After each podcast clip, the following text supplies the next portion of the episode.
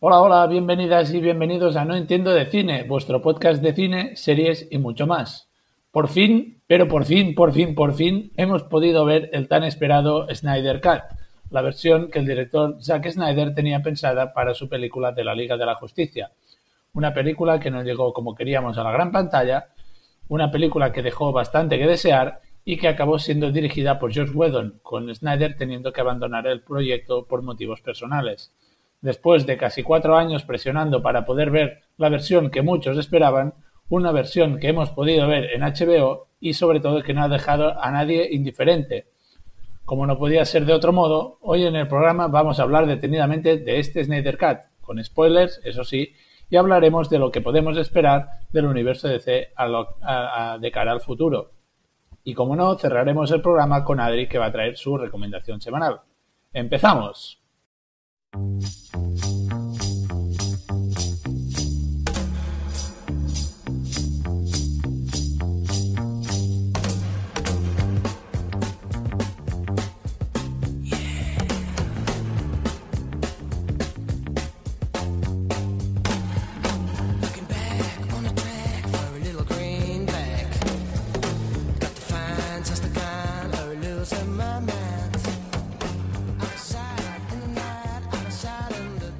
Y todo esto no lo voy a hacer solo. De hecho, el invitado de hoy ya nos había acompañado, así que imagino que la primera vez tan mal no fue. Lo tuvimos aquí en el primer episodio. Pau, ¿qué tal? ¿Qué tal, Alex? Muy contento de volver aquí a tu podcast. Ya veo que no fue muy traumático, ¿no? La primera vez. No, no, no, no. Fue muy bien, fue muy divertido, me lo pasé muy bien. Y de hecho, ya en medio insinuamos que volveríamos a reunirnos pronto para hablar, discutir de este Snyder Cut que teníamos curiosidad, ¿eh? Era algo, era algo que decías, era algo curioso que yo era de los que no esperaba ver nunca y, mira, salí de mi, de mi error. Sí, sí. La última vez que estuviste aquí, Pau, tenías el, blog donde hablabas de cine, pero eh, por lo que parece has decidido, te, has decidido hacerte rico y ahora te has pasado a YouTube. Si quieres hacer un poco de promoción de, de todo lo que haces ahora, que no es poco. Hemos, hemos, evolucionado. Pasamos de. Pasé de tener eh, el blog, que era un blog escrito, donde comentábamos, comentaba películas y series eh, en catalán. Y, ahora recientemente, de hecho hace una semana, he hecho el salto a, Twitch, no a YouTube. He hecho el salto a Twitch con los directos, ah, con un programa cada jueves a las 11 menos cuarto que de hecho compartimos espacio. Sí, correcto. Ahora vengo yo y tú vienes al mío. Sí, el crossover. Sí, vamos pasando la pelota. No, pero también ah, tienes el otro canal de YouTube, ¿no? De, partida de prueba. Ahora, ahora vamos a eso. y como decías también, el partida de prueba, que es un canal de YouTube que podéis buscarlo, donde ah, hago reseñas y, bueno, y hablo un poco de juegos de mesa explicando su funcionamiento y también en, también en catalán. O sea, me podéis encontrar en varios sitios y varios proyectos eh, a la vez.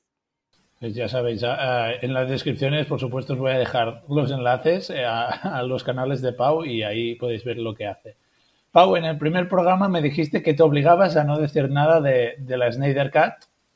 Y ahora sí, primero de todo, quiero saber qué es lo que esperabas de la película por no decir nada.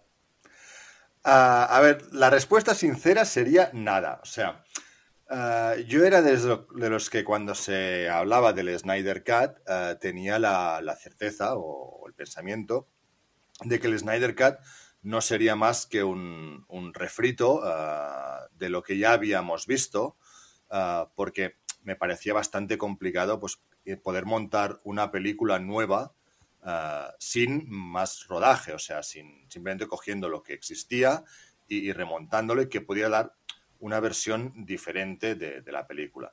Por lo tanto, iba con la mente bastante limpia y, sin ningún prejuicio. Era, vale, vamos a ver ah, qué nos ofrece eh, Snyder, qué, hay de diferente, es mejor, peor. A ver, mucho peor tampoco podría ser, porque...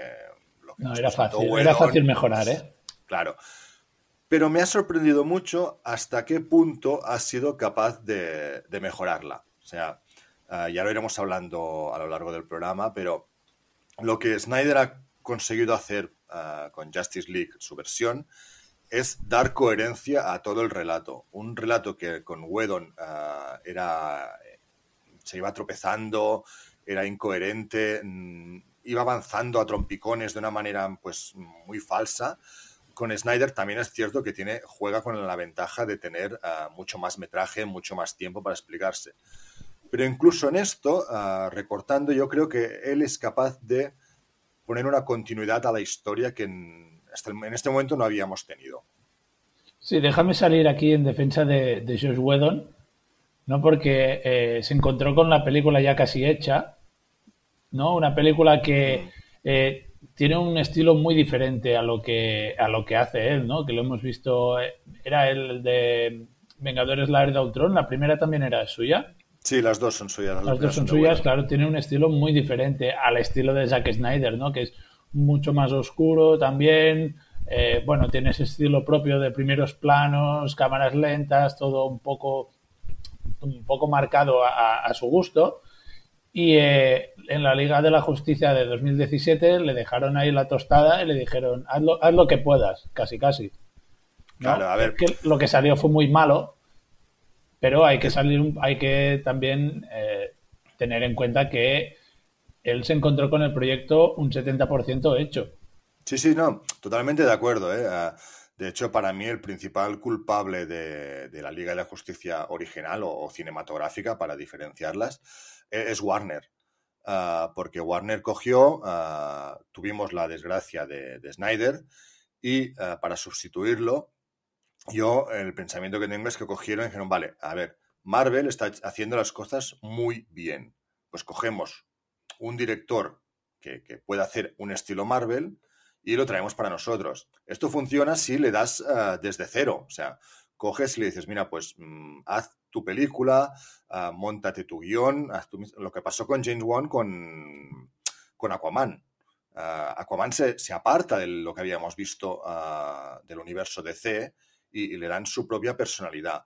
Pero claro, Whedon fue allí y se encontró, creo que con el 70 o el 80% del metraje grabado, con muy poca posibilidad de hacer reshots ah, y con un presupuesto mínimo, le dijeron, tú coge esto, ponle un poco de humor y, y montanos una película. Claro, y además con, los recortes de, las limitaciones temporales que le o sea, cortaron diciendo, eh, la película no puede alargarse mucho, ah, creo que dura dos horas y media o casi ah, el montaje. Creo, creo que dos horas, ¿eh? Dos horas, pues mira.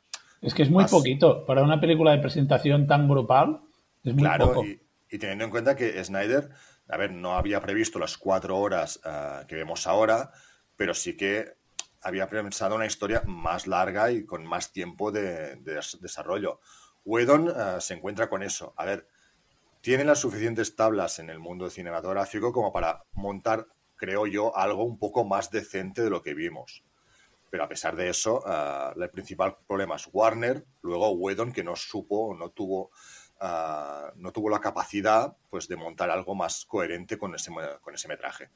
Claro, es que eh, con cuatro, bueno, lo hemos dicho, con cuatro horas eh, es muy, muy, mucho más fácil eh, comentar y hacer entender cosas que con dos horas.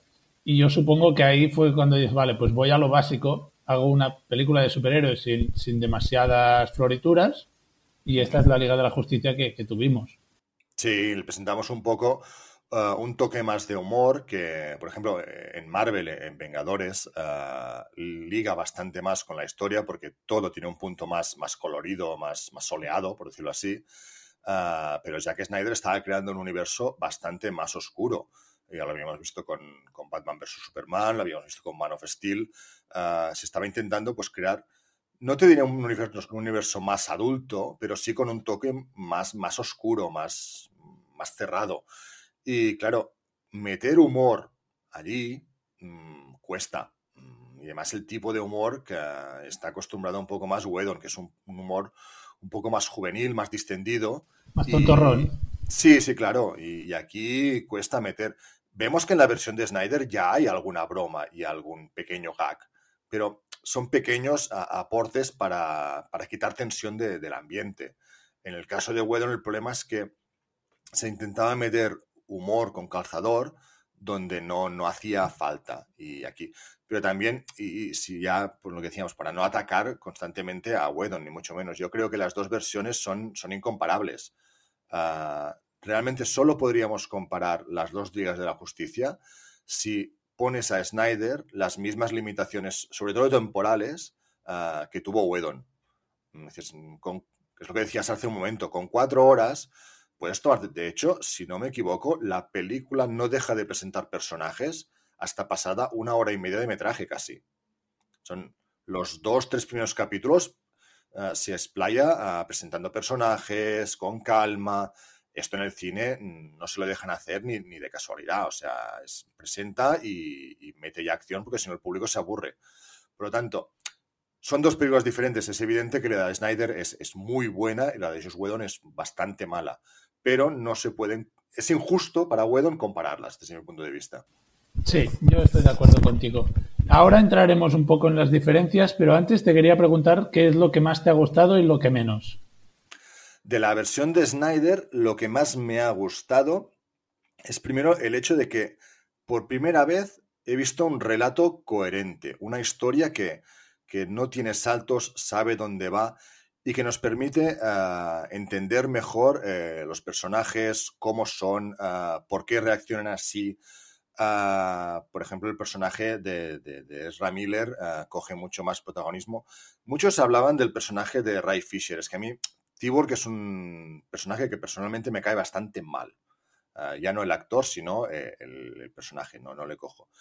Pero lo que más me ha gustado es esto. El primero, ver más Ezra Miller en pantalla. Me encanta. O sea, me han cogido muchas ganas de ver la, la película en solitario que era de, de, Flash, que no sé qué saldrá de luego, luego, iremos también a, a, The Flash al final, cuando hacemos un poco del futuro, porque eh, sería un poco también a ver dónde continúa, ¿no?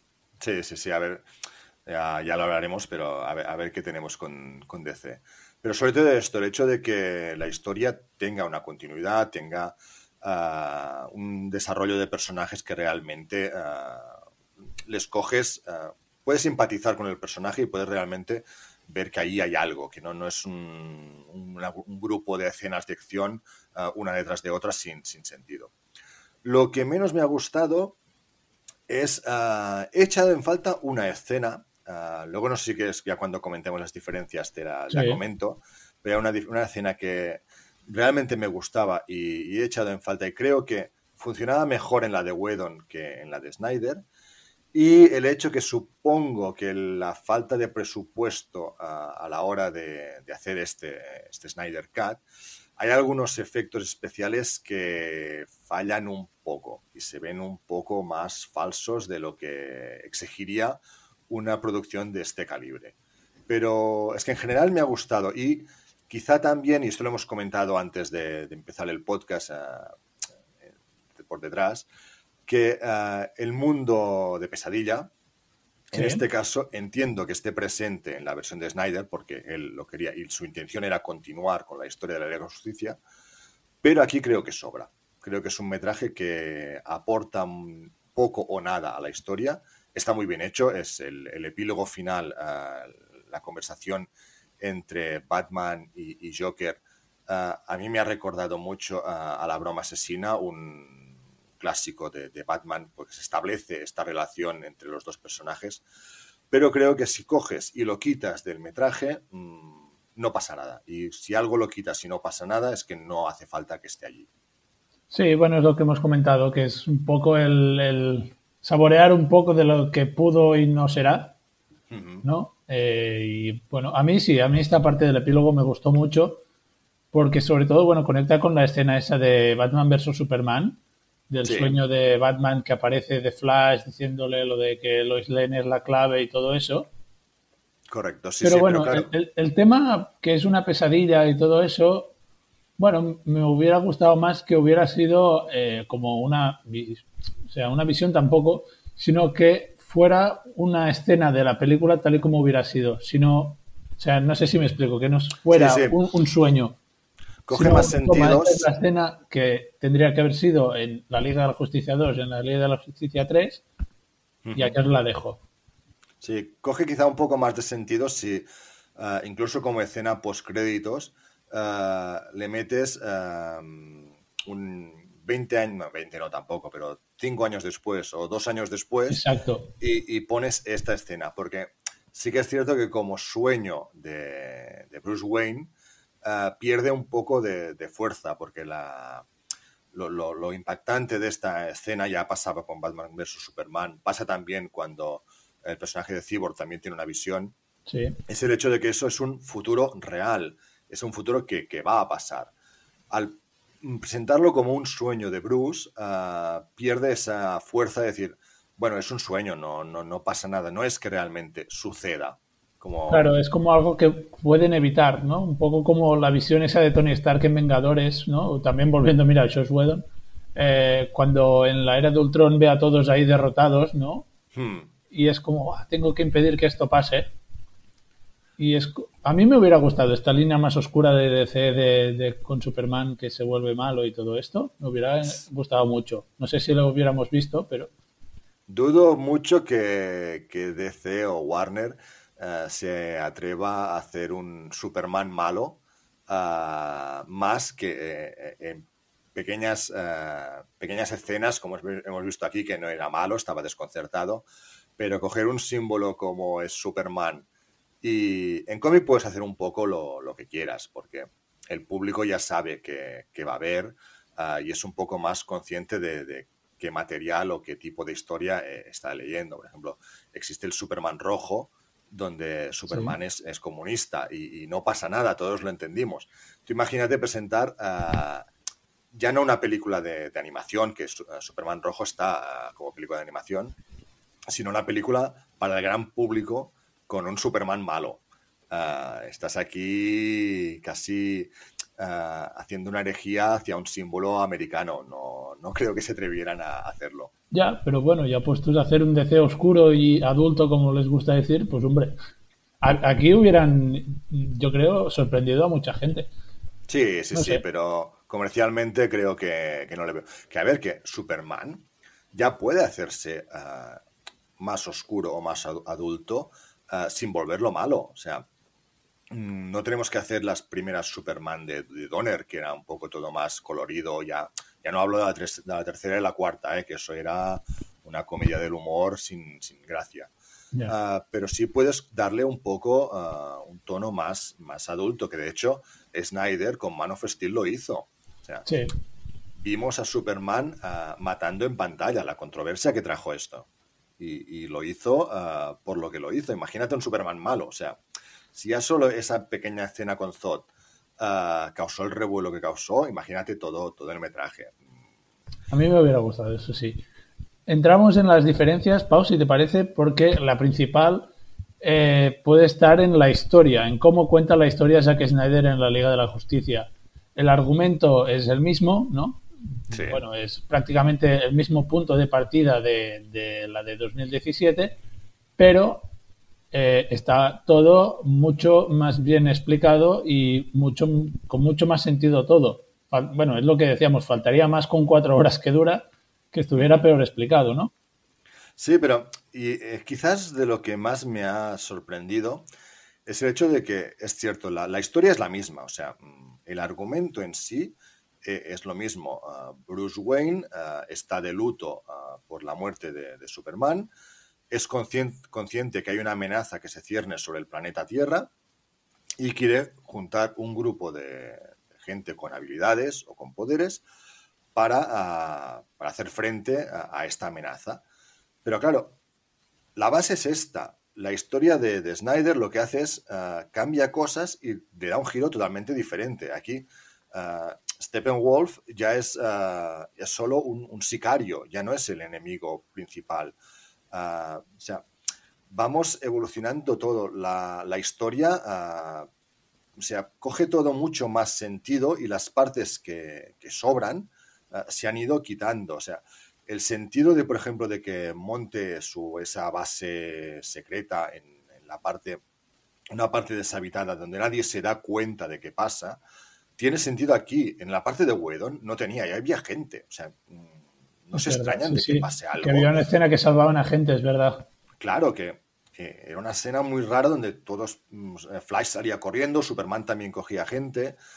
Ah, todo coge lo que dices, mucha más coherencia y, le da mucha más ah, verosimilitud siendo una película de, superhéroes. incluso ah, la manera en que avanza, o sea, los planes que hacen los superhéroes para combatir esta amenaza, tienen sentido. Mm, sabes por qué están ahí. Eh, yo me acuerdo con la versión de Josh Whedon que cuando hacen el ataque ah, por las cloacas, llega la oruga esta de Superman, el vehículo es mecanizado y así, de Superman, perdón, de Batman. Ah, en la versión de Whedon no sabes cómo llegan ahí. Ya no cómo, o sea, por qué están ahí. O sea, de, golpe te aparecen todos los superhéroes ahí y dices, mm, vale, pero ¿qué está pasando? Aquí hay una, hay una búsqueda, Ah, hay una planificación de cómo entrar.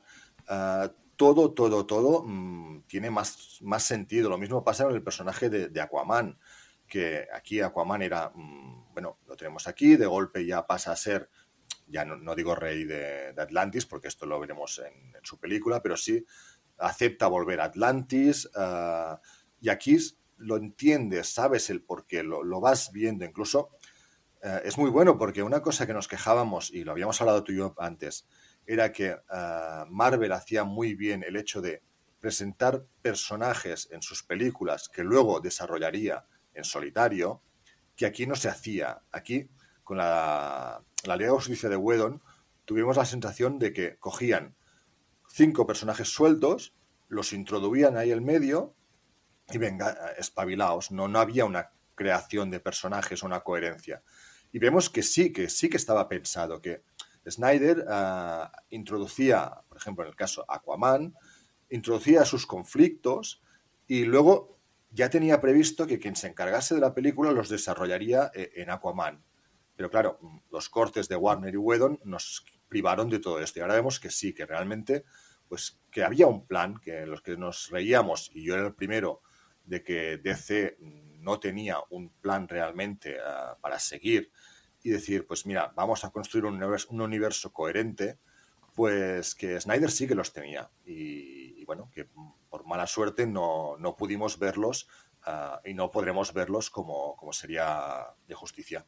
Sí, y está mucho mejor explicado también el tema de los cubos y todo el tema de la antivida, Sí, correcto. No, porque yo al menos no entendí que, estaban intentando en la 2017.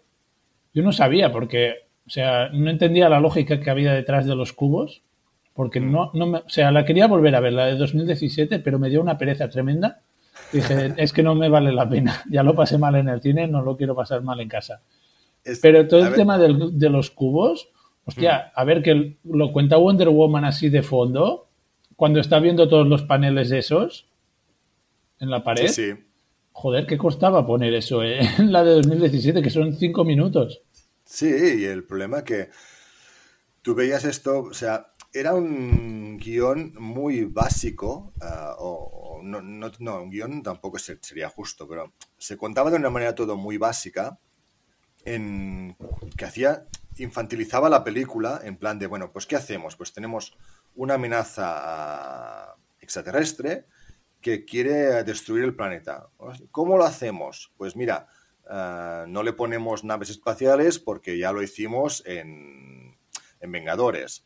Eh, no ponemos un tío muy grande porque tampoco lo tenemos. Pues mira, creamos estas especies de cajas que son destructoras de mundos. Y ahí se quedaba. Y aquí vas viendo que, no, que las tres cajas madre tienen una coherencia. Sabes mucho mejor por qué eh, hay tres cajas repartidas porque están en la Tierra y encima nos presenta eh, el enigma esta de, la antivida que no veremos nunca, pero dices, hostia, me gustaría eh, saber qué es la antivida y, qué quiere hacer Darkseid y, y, quiero ver lo que nos pasaba con Thanos, que estaba ahí de fondo, y aquí es lo mismo, yo quiero que Darkseid venga a la Tierra y bueno, pues que, se enfrente y tengamos otra gran película. No lo vamos a ver, pero ahora tengo ganas de verla. Y realmente es lo Sí, sí, es que yo cuando lo vi ahí dije, uff, ¿sabes? En la escena esa que abren como el portal, sí. para ya puestos a destripar la película, eh, Sí, que, no, no. que abren el portal y sale él y dije, venga, que entre. Y, y se queda ahí mirando y es como, uff, no sé, yo pensaba, va que entre. No, no, yo aquí miré ah, cuánto me quedaba de película. Ah, y vi que no quedaba lo suficiente Ya. como para aprovechar a Darkseid. Y dije, vale, pues esto Snyder lo tenía previsto para más adelante. Sí, a ver, eh, otra vez una comparación odiosa, pero es como eh, eh, Steppenwolf, el Loki de, de Vengadores 1, ¿no? Y Thanos ahí que dice, bueno, pues lo haré yo, ¿sabes? Al final de la película. Correcto, sí, sí, sí. sería Y, sería un poco ese, ese símil. Mm. Es bueno lo que decíamos. eh, Whedon cogió la idea y la simplificó mucho. Y supongo que pensó que poner, eh, cosa que me extraña porque él ya lo había hecho en Vengadores, pero poner una especie de entidad suprema por encima de, Steppenwolf, que de hecho, eh, si no me acuerdo mal, en su película ya se insinúa. No recuerdo si se llega a decir el nombre de Darkseid. Sí, dice, hay una escena que dice por Darkseid. Vale, vale. y ya pues, está, eh, pero no lo vale. vemos. Vale, pues. eh, no, no, que no lo veíamos, sí, pero no, Ya. no me acordaba ni si incluso se mencionaba. Sí, pero con aquí, por ejemplo, le dan mucho más énfasis al por qué lo hace, ¿no? Eh, Entendemos que en algún momento, pues Steppenwolf le ha fallado, ¿no? Y quiere volver a ganarse el favor de, de Darkseid. Correcto. Y por eso va en busca de las cajas madre. Que aquí, De mira, hecho. me va perfecto porque, eh, bueno, era una de las diferencias que teníamos marcadas, que es que sale Darkseid Ujú. y también sale su ayudante de Sat. Sí, sí, Y la, sí. la- la mujer, ¿cómo se llama? La, No me acuerdo. bueno, ahora mismo. da igual. Pues eso, ¿no? que, que los vimos en el tráiler y era como, ¡guau! Sale Darkseid. Que a ver, que al final ha sido como esa entidad suprema que decíamos, ¿eh? Pero, Sí, pero- yo creo que era un punto muy a favor de la, de la película para verla y era un gran aliciente. Coge un, un poco más de, de protagonismo desde el momento que yo. ah, a ver, es cierto que íbamos viendo ah, cambios. ah, más que cambios, el principio de la película, el primer tercio casi, es alargar o ampliar escenas que, que ya existían. Vamos viendo pues más cosas que van mejorando el desarrollo, la comprensión de lo que está pasando y, de los personajes. Por ejemplo, por un ejemplo así rápido, la escena de Wonder Woman ah, con el secuestro de, la- de los niños Sí. ah, funcionaba, pero vemos que con la de Snyder funciona mucho mejor. También es cierto que Sí. le da 15, 20 minutos, no me acuerdo, a una escena de, de lucha, que esto a Whedon se, se lo cortaron. Pero donde vi el primer cambio que dije, hostia, esto ah, coge otro sentido, es cuando vemos que el, el enfrentamiento entre, bueno, con Atlantes, Amazonas y humanos es con Darkseid. No, Sí. no es con Steppenwolf. Y dices, hostia, mm, aquí ah, le da un poco más de, de- de motivación al hecho de, de la venganza contra la Tierra, ah, el hecho de que mande a un, a un secuaz y no vaya él mismo a buscar algo tan importante. Y, y aquí fue cuando hice el, el- cambio de chip casi, de decir, vale, pues quizás sí que vamos a ver una peli mm, más diferente. No vamos a ver una versión extendida, sino que vamos a ver una peli diferente, más larga. Pero para mí fue el primer cambio mm, realmente destacable de la película. También la primera escena ¿no? de la película, que lo tenía por aquí apuntado, que es, eh, bueno, como los compases finales de Batman vs. Superman, ¿no? Que vemos otra vez la escena de la muerte de Superman con el grito ese, que lo oyen los atlantes, lo oyen en Temiscira y todo eso, Sí, pero... y que se activa una de las cajas madre. Sí, pero esto lo vi un poco como un, aña- un añadido. O sea, sí, está bien. ah, de hecho, Bueno, te da. es lo que decíamos, ya da un poco más de sentido también a lo de las cajas, ¿no? De que no se activen porque sí. Correcto, claro. ¿Por qué se activa la caja? Mm, Porque sí, pues no. Ahora vemos que tiene el motivo. Aunque, a ver. ah, es la parte quizá, ah, no te diré más, más incoherente, pero sí. A mí esto de que el, el grito este de Superman ah, se traslade por todo el planeta, mm, no sé, me, me costó de ver, la bueno, verdad. ya. Sí, Pero es, es el ser más fuerte, todo eso. Sí, pero una de dos, o revienta los tímpanos a, a todo el mundo de, de Metrópolis. Todo el mundo o- ahí con las orejas sangrando. Claro. Pero, pero lo compramos, eh, es lo que cogemos con las películas de fantasía, de superhéroes y con los cómics. Lo compramos, es, es un momento épico y, bien, y, lo que más compramos es que realmente da sentido a lo que viene a continuación. Dices, se activan las cajas madre porque eh, realmente vemos que ahora vemos que son una entidad viva casi, o sea, no, no son un, artilugio, son una entidad viva, por lo tanto, sienten eh, que la amenaza se ha ido, que es la muerte de Superman, y se activan. Vale, pues bueno, pues vale, tiene más sentido, te lo compro. Pero en este caso te digo, fue vale. También es cierto que es el principio y dices, bueno, a ver, ya tenemos una, ¿sabes? Es lo que dicen, la versión ampliada y en realidad son dos minutos donde no te aporta nada. Y dices, pero luego vi, bueno, pues lo que te comentaba al principio, fui sin expectativas y a medida que iba avanzando, pues iba diciendo, hostia, pues, pues sí que vale la pena poder ver esto. Sí, eh, otra de las diferencias que tenemos es, por ejemplo, la escena en que Bruce Wayne se encuentra con Aquaman. Sí.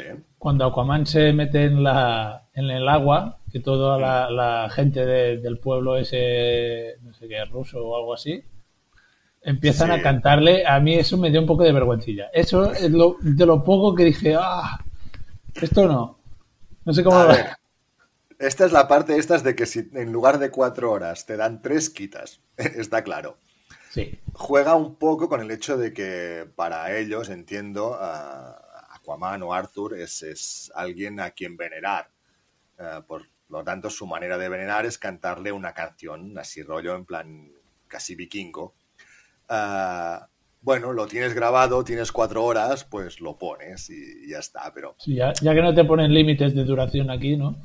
Claro, es lo que es la suerte que ha tenido, suerte, a ver, que ha tenido Snyder aquí que realmente se ha podido uh, explayar tanto como ha querido con, todo. O sea, ya no es el hecho de alargar escenas necesarias o hacer cambios para adaptar a su visión, sino que es poder regalarse, decir, mira, pues que, dura un minuto o así la, chica está cantando casi, dices, pues, pues, la pongo toda y ya está, no, no, en, que en un corte pues esto lo quitas seguramente. Al principio también has hablado de, de, bueno, que te ha gustado mucho ese nuevo enfoque que le han dado a personajes como a The Flash de Ezra Miller, a Cyborg, que no te gusta mucho, y a Aquaman, ¿no? que a lo mejor eran los más testimoniales de, la primera película, bueno, de la película original. Eh, mucho mejor así, la verdad. Claro, aquí tienes un punto de, lo que decíamos ah, con las comparaciones odiosas de Marvel versus DC que eh, no tenías eh, presentación de personajes en el universo DC. O sea, teníamos, evidentemente, a, ver, Superman y Batman los conoce todo Dios, aunque no hayas visto ninguna de sus películas anteriores. Wonder Woman, más o menos, mm, te puede sonar, pero ya tuvo su momento de presentación en Batman vs. Superman. De hecho, es personaje solo que se presenta. Y de los otros tres no habíamos visto absolutamente nada. Y tú coges y los metes ahí de golpe. Y esto fallaba porque decías, hostia, mm, vale, ya entiendo los personajes, evidentemente, o sea, ya me han explicado, ah, bueno, de Flash sabemos muy poco, pero ya lo sabremos. Ah, Aquaman, sí, nada, habla con los peces y gracias a Dios aquí no va montado en un caballito de mar, pero bueno. Pero ya vas conociendo, sabes qué hacen los personajes, qué poderes tienen, pero faltaba el punto eso de... De, por qué están ahí. Claro, y del desarrollo y todo. Y Snyder aquí lo que se ha permitido también es tener este, este desarrollo. De hecho, y, rescatando algo que te había comentado al principio, por ejemplo, a mí la única escena que cambian y he echado de menos eh, en esta película y me gustaba más en la de Whedon, hace referencia al desarrollo de Flash como superhéroe. Ah, Aquaman eh, es como es. Ah, Wonder Woman, mm, aquí vemos que ya ah, vuelve a recuperar su rol de, heroína que había dejado aparcada. después de ver 1984, dijo que se paraba. Y Flash, de hecho, a, Cyborg también le dan un poco más de, desarrollo hasta que consigue ser el héroe. Pero Flash a Cyborg. Sí era el que eh, él era un chico normal y corriente, o sea, que busca amigos, busca, bueno, está luchando para liberar a su padre. Y una cosa muy buena que para mí hizo Wedon es eh, la transformación del chico eh, asustado a, a, superhéroe. Si te acuerdas, hay un momento en las cloacas donde están montando la estrategia para atacar Y, y Flash le dice a Batman, "Mm, yo no sé qué hacer, no sirvo para esto o algo así. Y Batman le dice, salva a uno. Y él dice, hostia, ¿qué quiere decir? Digo, salva a uno.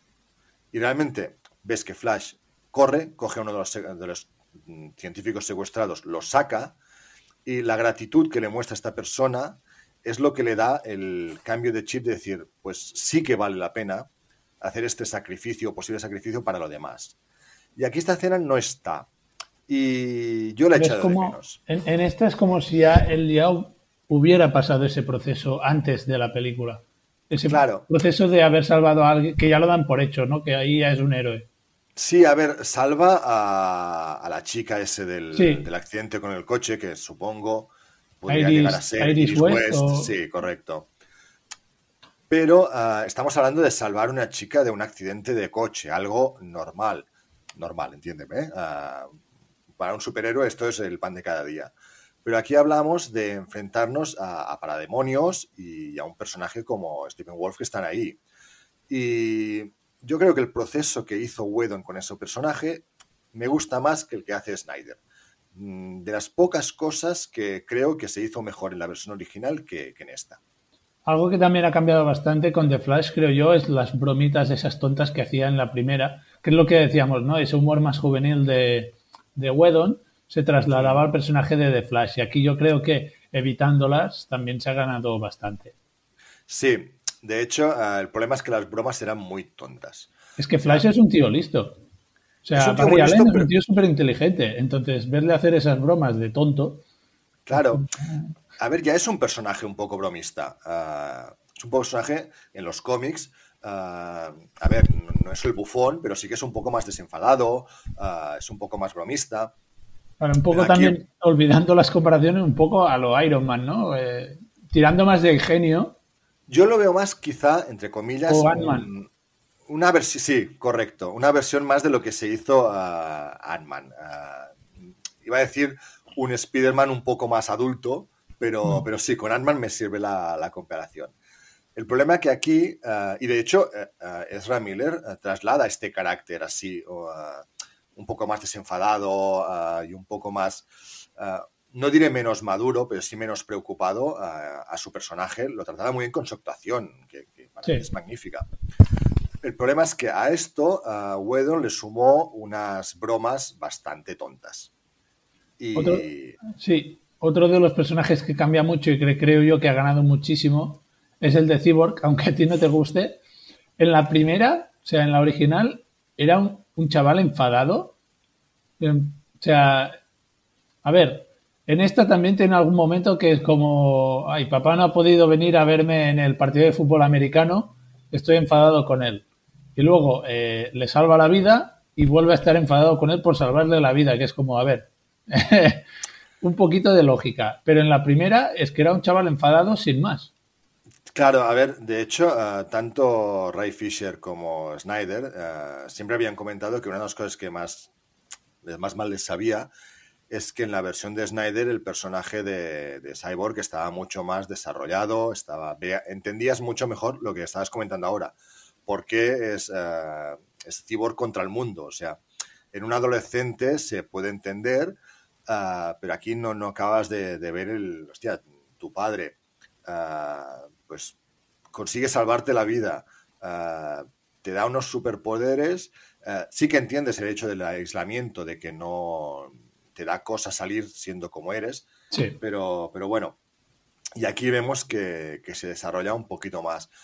Yo, por ejemplo, ah, el hecho este de que tenga el trauma con el padre para no asistir a sus, a sus partidos, no entendemos que tienen muy poca relación en el pasado, ah, sirve mucho para el desarrollo este de- del personaje de soy yo contra el mundo. De hecho, cuando Wonder Woman ah, va a buscarlo la primera vez, ah, Sí. vemos que no, que, que él dice, no, no, no es problema mío, yo ya tengo mis problemas, os espabiláis.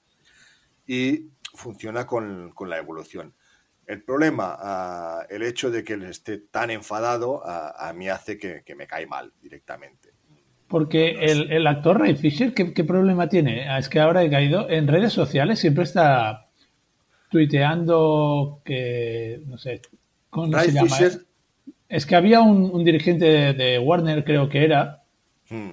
que él siempre ha cargado bastante contra él. Y no sé muy bien qué, qué- qué polémica hay.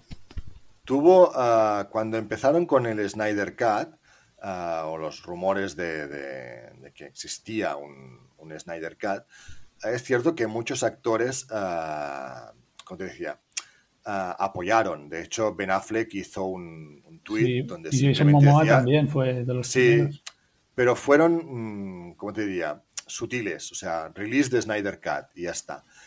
Y, y Ray creo que fue bastante más vehemente ah, con, con todo. Incluso, ah, si no recuerdo mal, Ray Fisher acusó a, a, Josh Whedon de, no sabría decirte si maltratos, pero sí de, un comportamiento inadecuado y que, su manera de dirigir y su manera de, dirigirse a los actores y de tratar a los, actores y su personaje no, no, no fue la, la adecuada. Y tuvo también, como bien decías, ah, un, ¿cómo se llama? un encontronazo ah, con algún directivo de Warner, que de hecho, si no me equivoco, ya dijeron que quizá el personaje de Cyborg ah, reaparecería en futuras ediciones de, de películas del universo DC, pero que Ray Fisher nunca más volvería a ponerse en la, en la piel de- del personaje, porque tuvieron encontronazos. Creo que las críticas que él hizo hacia Warner para no, no, liber- no liberar el Snyder Cut o decir que no, que la versión no existía, fueron bastantes, bastantes eh, agresivas y de eso lo, lo banearon. Mm. Bueno, pues hasta aquí ha llegado Ray Fisher, ¿no? Por lo que vemos, bueno, por lo que parece. Sí. Creo que, que mucho más no, no, no sé si va a poder hacer, porque llega el punto este que no sabes cuando un personaje eh, es, eh, perdón, un actor es realmente él el problemático o es algo...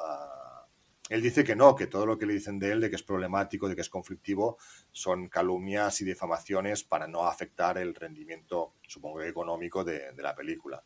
Y además, digamos que Josh Whedon te caiga bien eh, o te caiga mal, eh, es una institución dentro del- de, la, de la empresa cinematográfica. Y Ray Y el Fisher- cómic también. Sí, es, no te diré un... Sí, bueno, mm, ha salido a- de Batman y eh, de Batman, de Batman Superman y poca cosa más. De hecho, si no creo, no tiene ningún proyecto previsto en breve. O sea, está un poco en, a la espera a ver de qué podemos hacer de él. Tampoco es que, a ver, solo vemos media cara. Pero a ver, muy buen actor tampoco se le ve, ¿eh? No, eh, eh, es que a eso quería ir. También tienen el de esa serie de HBO. O sea, si algo hace Warner o DC con sus proyectos audiovisuales es repetir todos los personajes que salen en películas. Entonces, eh, creo que también, ahora no me saldrá el nombre de la serie, que sal- salía Cyborg también, La Momia y cosas así. Entonces pueden reaprovechar ese actor. A ver, no, ah, de estas serie, la, bueno, no sé si es que la dejé hace mucho. ah, en, ¿Sabes cuál un- Más o menos está, de- ah, por ejemplo, en The Flash creo que salía un, un cyborg, puede ser. La Pues es que sí, puestos a repetir, ellos siempre ponen los mismos. Sí. Claro, el problema es que tienes, igual que, que pasa con, con la incoherencia de las películas a veces que, que teníamos, eh, también tienes un universo paralelo cinematográfico donde tienes, ah, tienes un Flash, tienes una Supergirl, tienes ahora un nuevo Superman, Ya. pero creo que no van a mezclar ah, no van a mezclar universos. Bastante jaleo tienen ya como para mezclar un universo con otro. Pues sí, luego iremos a ello. Otra de las diferencias que teníamos también era eh, la estética de algunos personajes, entre ellos la de Steppenwolf, que para mí mejoró muchísimo con respecto a la, a la original, ¿no? con la Sí. armadura esa. No sé qué te pareció a ti.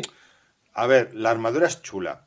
Ah, no te voy a negar que, que- que no lo es. Y supongo que responde a, a la versión de, de Snyder, porque yo las pocas veces que lo he visto en, en cómic, porque DC lo he tocado poco, ah, no te diré que se parece más a la versión de Whedon que a la de Snyder, pero tiene un poco más mm, esta armadura así plateada y móvil. Ah, bueno, está bien, visualmente es impactante, pero si tienes que gastarte la pasta en algo, eh, yo hubiera mejorado algunos otros efectos. Por ejemplo, el combate con las Amazonas al principio, hay algunos momentos que Sí, patina ahí bastante algo un todo. poquito. Luego no, luego con, ya llegaremos, ¿eh? pero con la, el tercio final de la película, cuando es toda la batalla, allí están muy bien hechos. Pero al principio ves que, que no, y quizá en lugar de gastarse la pasta con una armadura brillante y móvil, eh, pudieran haber aprovechado un poco. Pero bueno, es lo que decíamos, es la libertad que le han dado a, a Snyder para hacer lo que él quiera y a partir de aquí eh, es su visión del personaje. Sí, ahora entramos en este tercio que, que decías, ¿no? Que podría empezar a lo mejor con la resurrección de, de Superman. Que bueno, que también tiene un poco más de lógica, ¿no? El, el por qué lo resucitan, gracias a también lo de los, lo de los cajas madre, las cajas madre. Y, y vemos también nueva estética para Superman, que con el traje negro, no sé a ti, pero a mí me encantó. Sí, además eh, pasa lo mismo que con los secuaces de, de Darkseid y, y el mismo personaje, que en uno de los primeros trailers de la Liga de la Justicia vimos a, a Superman con el vestido negro. Y era algo que decía, hostia, mm, a ver cómo, cómo van a verlo en pantalla.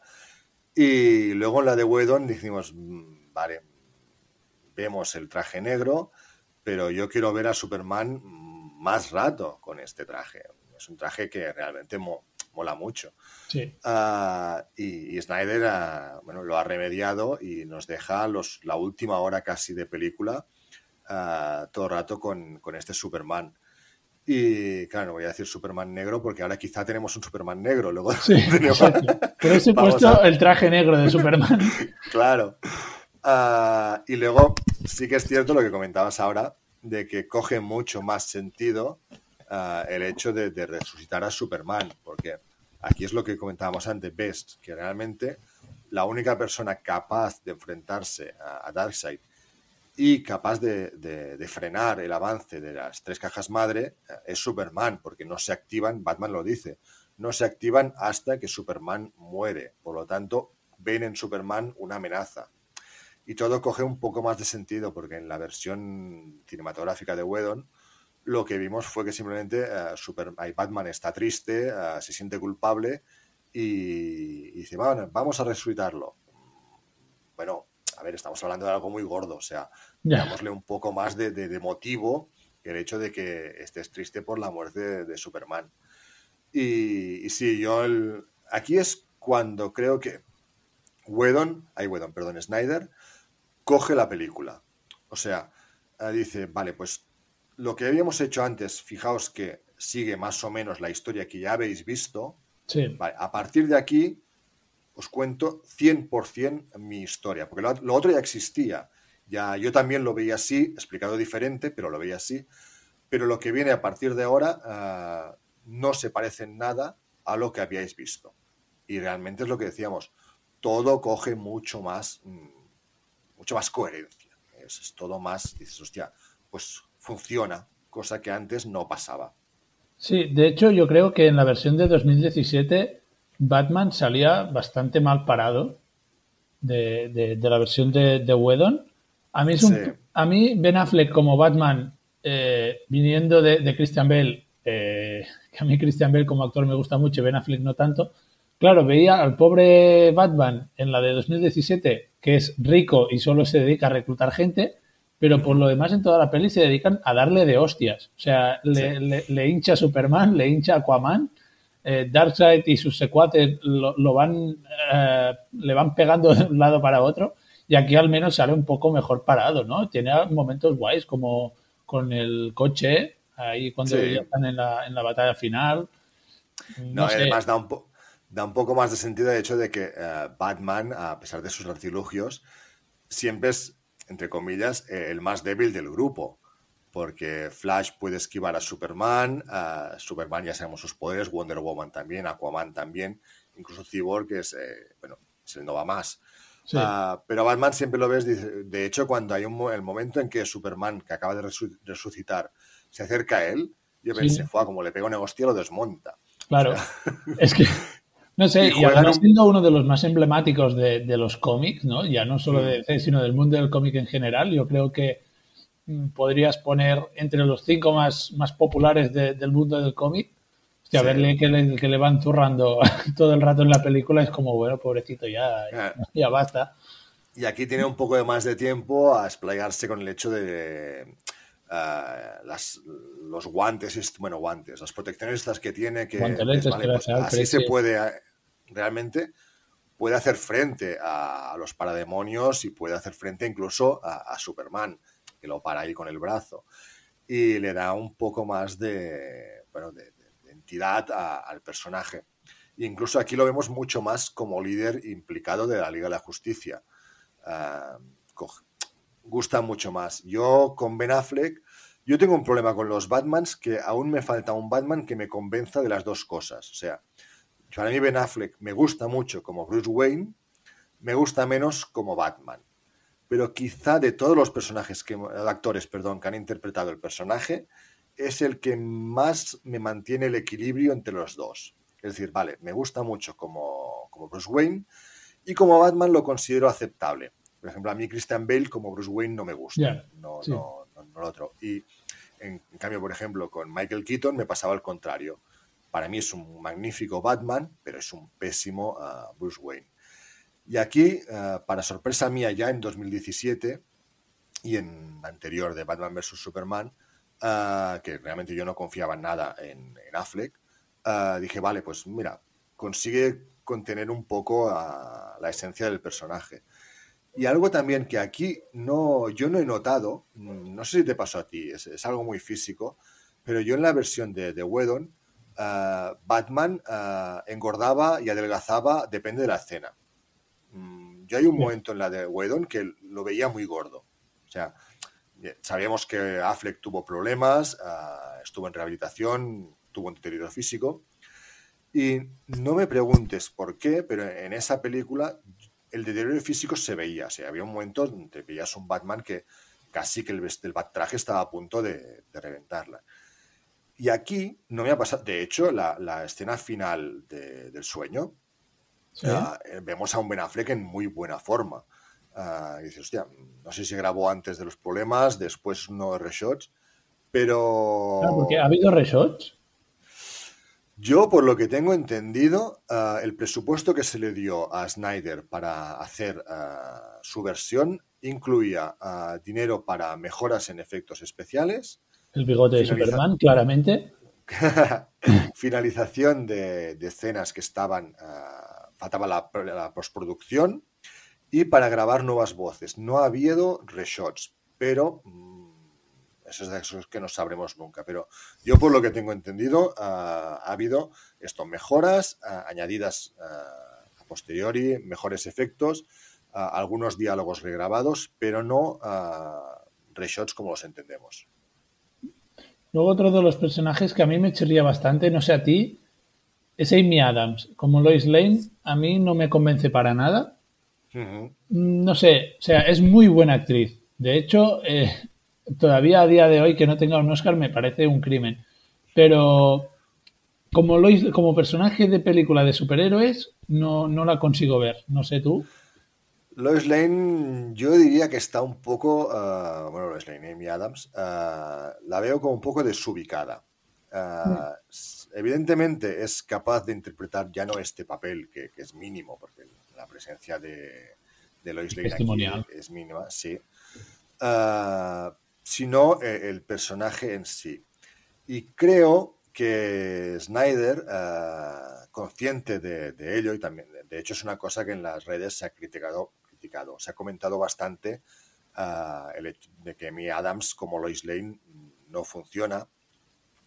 Y creo que la escena del detective marciano con Lois Lane ah, es un pequeño,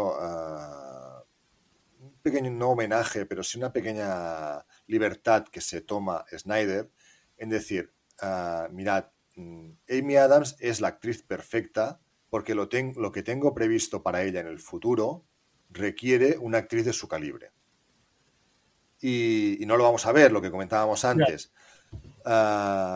Pero creo que la escena esta, que también es un añadido, que es- tiene narices lo que se consigue ah, recortando trozos y cambiando, ah, cambiando cómo cambia una escena con solo recortando qué enseñas y, qué no enseñas, porque aquí la visita de, Marta de Marta Ken eh, toma un, bueno, un sentido totalmente diferente al que tenía en la película original. Exacto, sí. Que mira, lo guardaba para el final, para una de las escenas del final, pero ya que lo hemos, ya que lo hemos sacado, tenemos aparición del séptimo miembro de la Liga de la Justicia, que es el detective marciano, que es el que visita a Lois Lane, haciéndose pasar por Marta Kent, y en la última escena de la película, que se suma a la Liga de la Justicia. Sí, sí, sí. De hecho, ah, a ver, aquí vemos uh, Green, una versión un poco más ah, ampliada de los Green Lantern también.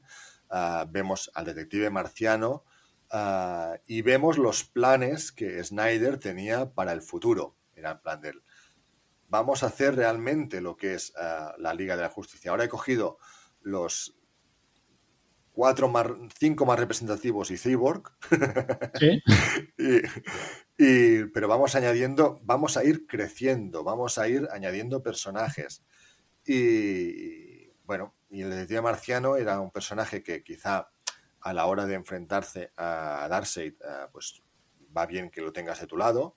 Incluso un Green Lantern, de hecho, un Green Lantern sería de genial poder verla. Sí, se, especuló bastante, ¿no? Con que apareciera Green Lantern o, Green Arrow también.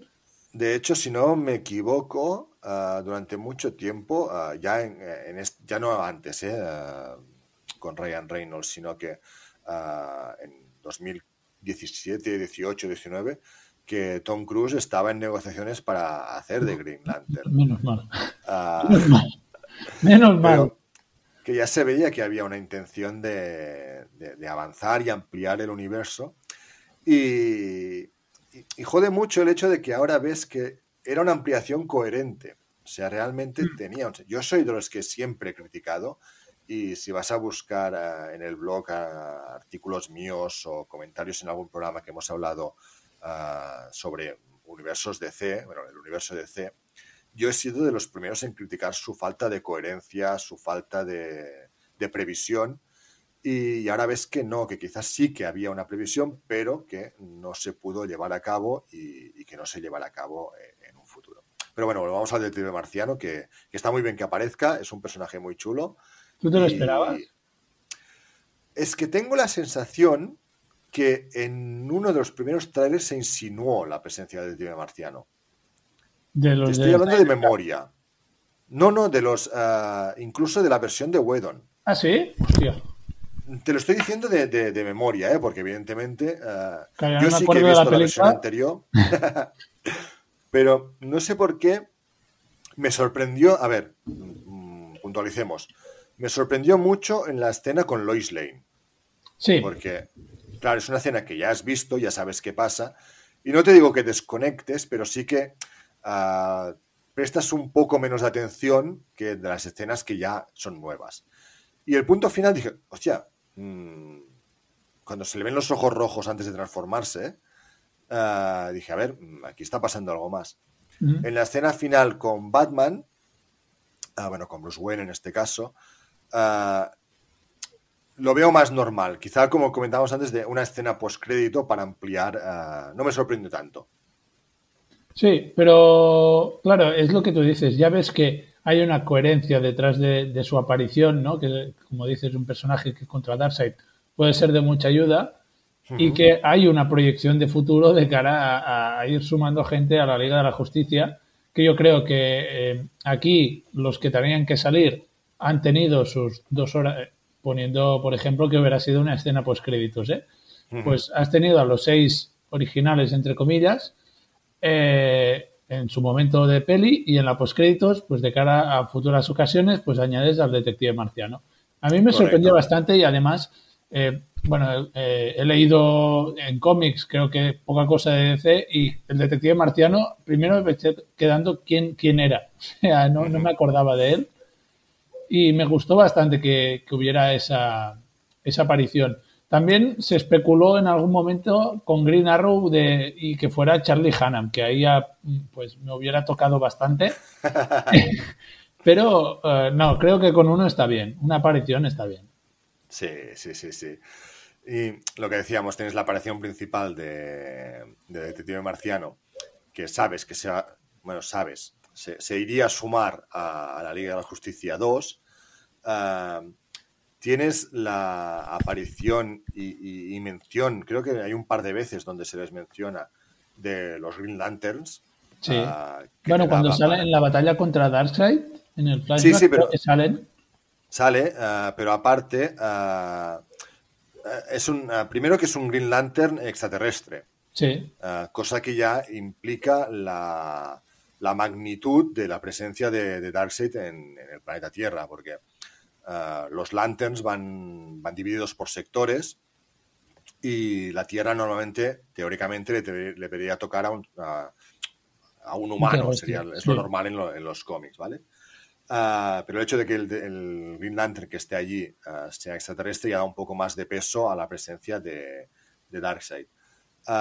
luego que hay un par de, de conversaciones en medio de la película, ahora no, me acuerdo muy bien cómo van, pero donde también se los medio menciona, o sea, que, eh, eh, son los secuaces de Darcy quien les dice los vigilantes no están o los lanterns no están, ahora, no me acuerdo.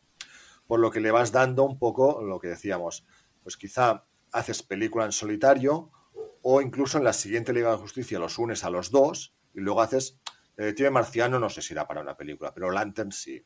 Sí. los separas y son, bueno, incorporaciones. Añadir aquí a, Green Arrow, uh, sí, a mí es un personaje que me gusta mucho. Yo tengo debilidad por los arqueros. De hecho, de Marvel, uno de mis personajes preferidos es Hawkeye.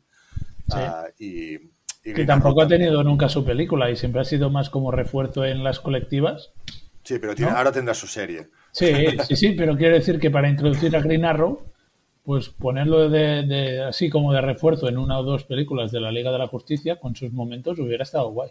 Sí, sí, sí. También tienes que tener en cuenta que, a ver, le pasa lo mismo que, a Hawkeye, a Ojo de Halcón.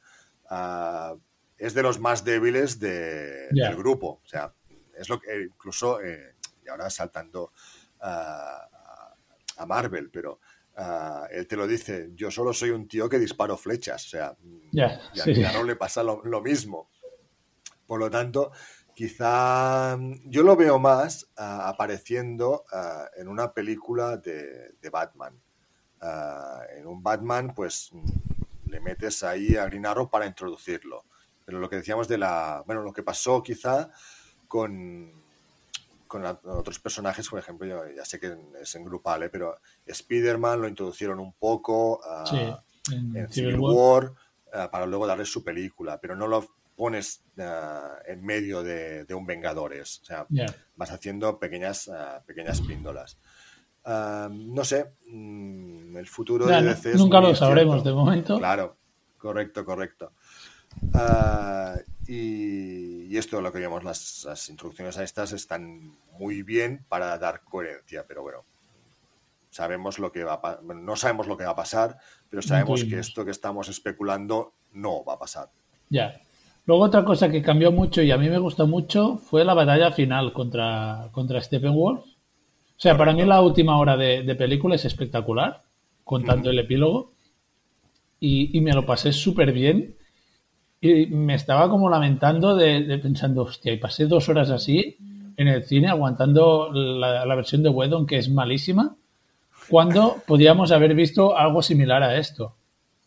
A ver, Snyder eh, rueda muy bien las escenas de acción y les da ah, una espectacularidad que Wedon no les dio. O sea, la, aparición de Superman, ah, la coherencia del plan.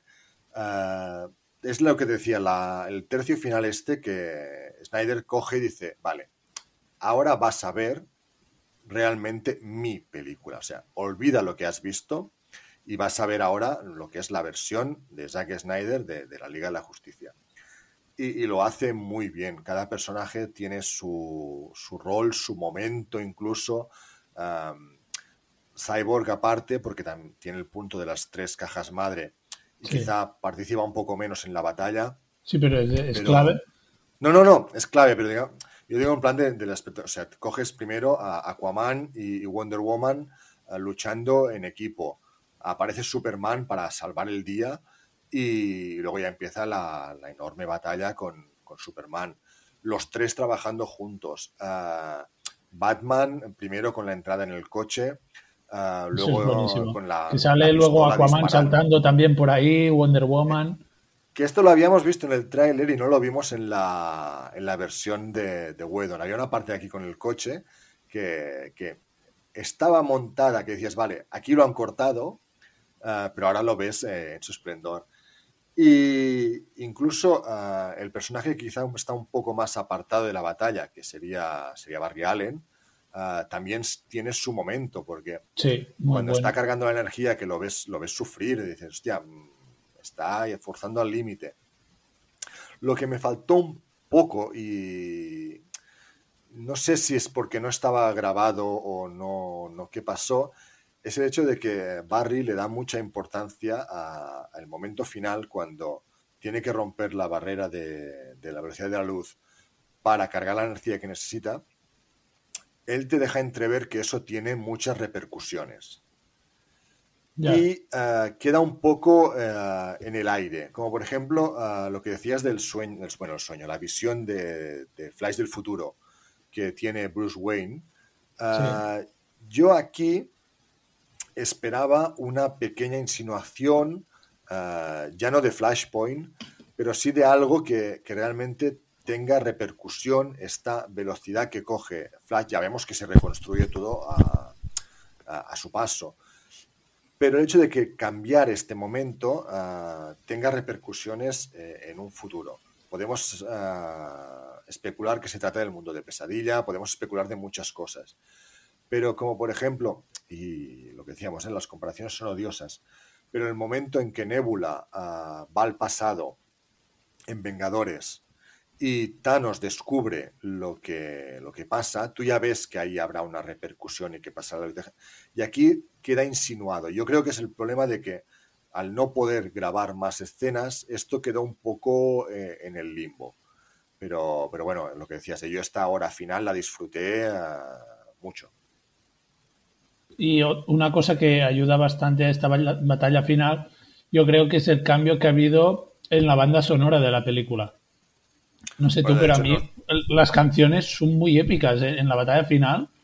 Sí, sí, sí. De hecho, a lo largo de toda la película, eh, yo creo que Snyder cogió la banda sonora de, de Wedon eh, la tiró toda la tiró la basura, y dijo eh, aquí ahora vais a es cierto que juega un poco tiene un punto videoclip ya no la batalla eh sino otras escenas donde se recrea con la música de decir vamos a hacer una escena de, videoclip pero bueno le da lo que dices tú le da mucha épica y la sensación de grandiosidad de la batalla que antes no tenías ahora tienes, bueno, multiplicada por 10. Sí, sí, es que esta sensación de, de grandiosidad que dices, eh, cuando estaba en el cine viendo la versión de Wedon, no tenías la sensación de que fuera un momento crítico para el planeta Tierra, para el, no sé, para el universo, lo que fuera, mientras que en esa versión de Zack Snyder sí que piensas de, hostia, eh, más vale que lo evitéis porque como Darkseid cruce el portal, eh, vais a ver. Aquí tienes dos cosas que te, te, distraían un poco. Ah, y son una de cada versión. Eh, en la versión de Wedon tienes el hecho de, la población de alrededores, que ah, pierdes ah, metraje y pierdes ritmo en el momento de, salvar a, la población. Aquí Snyder dice ni, ni, gente ni hostias, o sea, aquí no hay nadie y nos centramos eh, exclusivamente eh, en la, en la, batalla y a pelearnos. O sea, no, no, no vamos a estar eh, cortando y perdiendo el tiempo en una escena que, está bien, ¿eh? Wedon, esa escena me gustó, pero no vamos a perder el tiempo con esto. Y, las, ahora se me ha ido la segunda que te iba a decir, era de, de, de Snyder, pero ahora se me ha ido el santo al cielo. Pero bueno, con, con Wedon tenías esto, tenías la parte del, de la población que, que, Snyder no, no, tiene. Y, Snyder lo que le da, a, digo, por ejemplo, a mí, ah, perdón, sí, ahora, ahora me ha vuelto la cabeza. Snyder lo que te, te, da también es una sensación de peligro inminente. O sea, sí. uh, tú sabes en la de Wedon que Steppenwolf trabaja para alguien más. ah, y que está allí y que es alguien a quien no has visto, no conoces y no sabes la magnitud de, su poder. Aquí eh, Snyder introduce el factor miedo en el momento en que se abre el portal y te quedas en, ves que todo el mundo se queda eh, en tensión para decir, hostia, mm, este que es el secuaz ya nos está costando y gracias a Superman que está aquí, como entre el grande, eh, vamos a flipar. Sí, y, que en teoría es el eslabón débil, Steppenwolf, ¿no? Porque viene de cagarla. Claro. Y está haciendo un poco la misión chapuza, porque, por ejemplo, de, de Sat, cuando eh, Wonder Woman decapita a, a Steppenwolf, que va a parar la cabeza al lado del portal de, de Darkseid, y hmm. dice, ya te dije que iba a fallar. O sea, como que él es más fuerte también. O sea, imagínate que entran eh, los dos acompañantes de, de Darkseid con Darkseid. Ah, y todo el ejército que les viene detrás, porque vemos en, la escena que pasa, no sé si es en Apocalipsis o donde pasa, que, ah, que, no está solo, que tiene un, ejército detrás. Y, te incluye este eh, factor medio, por, miedo, perdón, porque además sabes que uno de los objetivos de, Stephen Wolf es decir, mm, Darkseid, ven aquí y no es destruir el planeta como nos pasaba con Wedon, que era, mira, vamos a unir las tres cajas madre, vamos a hacer, ah, convertir el planeta en un infierno, que también, entiéndeme, ah, ahora recordando un poco la, justicia original, ah, hay un momento, no me acuerdo quién es que lo explica, que cuando hay el flashback de, de, la primera llegada a la Tierra de, Stephen Wolf, en este caso, te dicen, sí, él va de planeta en planeta cogiendo las cajas madre y convirtiendo los planetas en una copia de su hogar. Y tú piensas, joder, pues quédate en uno. O sea, si tienes uno que es como tu hogar, ¿para qué vas a otros? Exacto. Ah, no, tenía mucho sentido. Dices, todo esto lo haces para joder. Ah, y aquí, aquí coge, primero, la historia coge más sentido. Y segundo, sabes que él va allí a, coger las tres cajas madre, porque se han activado, las han... Pero eso pasa a ser incluso un poco más secundario, porque Darkseid va a ir ahí a buscar lo de la antivida. Y añades este ah, miedo o esta amenaza más poderosa de la, de la, que tienes. Y esto es lo que, lo que te decía de las dos cosas que hacen que la batalla de Snyder funcione mejor. Una, es porque Whedon no hizo bien una cosa y la otra porque Snyder hace muy bien otra cosa. Sí, sí, sí, y eso es lo que decías, que es como... Eh, es que, a ver, las comparaciones otra vez con Marvel, ¿no? Que siempre vamos ahí mismo, un poco con, la figura de Thanos, ¿no? Que ya ha llegado el, momento, sabes que va a llegar, o sea, va... Mm. O sea, Thanos es inminente. Pues aquí lo mismo, después de la Liga de la Justicia de Zack Snyder, la llegada de Darkseid va a venir en algún momento y más pronto que tarde. Iba a venir. Iba a venir, ah, claro, claro. Claro, el problema es este, que realmente lo que decíamos de, la coherencia de la historia y del, desarrollo que estaba ah, poniendo Snyder al universo, que decías, vale, Liga de la Justicia 1, mm, presentas personajes ah, héroes y presentas al adversario grande, y Liga de la Justicia 2 tienes el gran enfrentamiento entre el adversario grande y los héroes.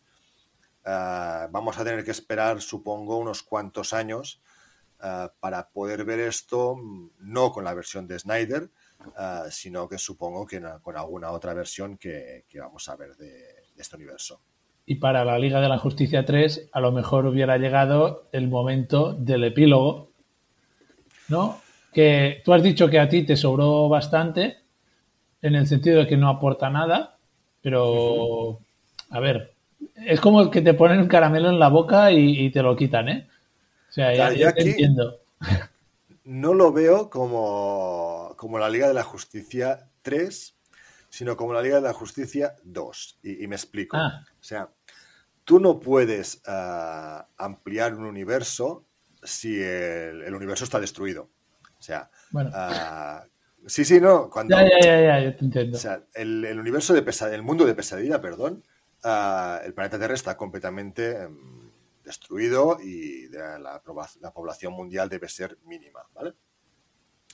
Por lo tanto, ah, desde mi punto de vista, y haciendo de guionista aficionado, la Liga de la Justicia 2 te sirve como enfrentamiento y derrota de, de Darkseid y que la gente que está viva en ese momento salve la Tierra o pueda seguir con su vida y te da paso al Flashpoint donde Flash hace un viaje al pasado para cambiar el futuro.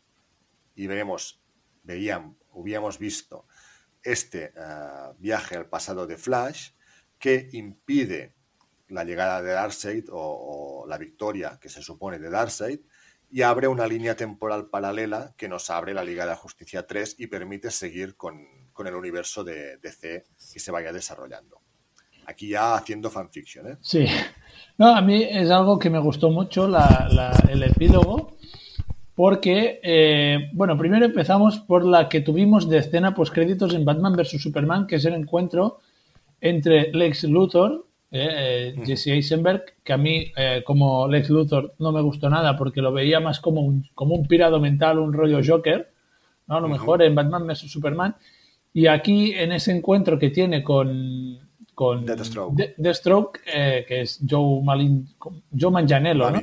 Sí, Manganiello, o una cosa así.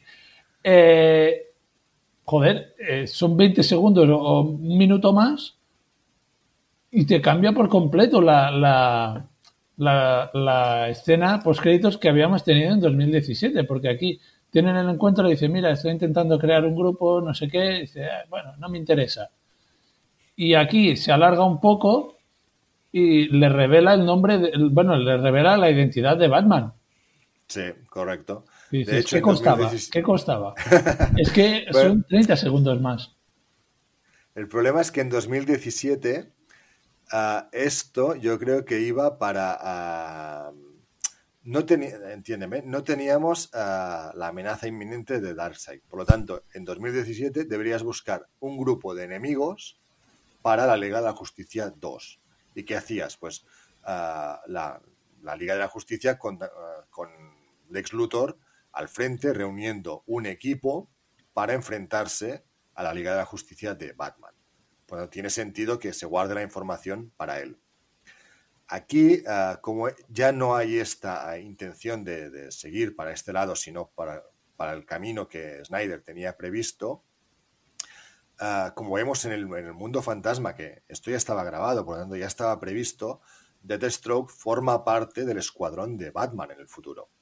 Sí, ahora voy a ello porque eh, tenemos eso, la escena esa de un futuro apocalíptico que entendemos que Lois Lane muere a manos de, eh, entendemos Darkseid, Superman ha perdido el control. Dime. No, no, de alguien. De alguien. Mm. No, yo no creo que fuera, y aquí especulando otra vez, ¿eh?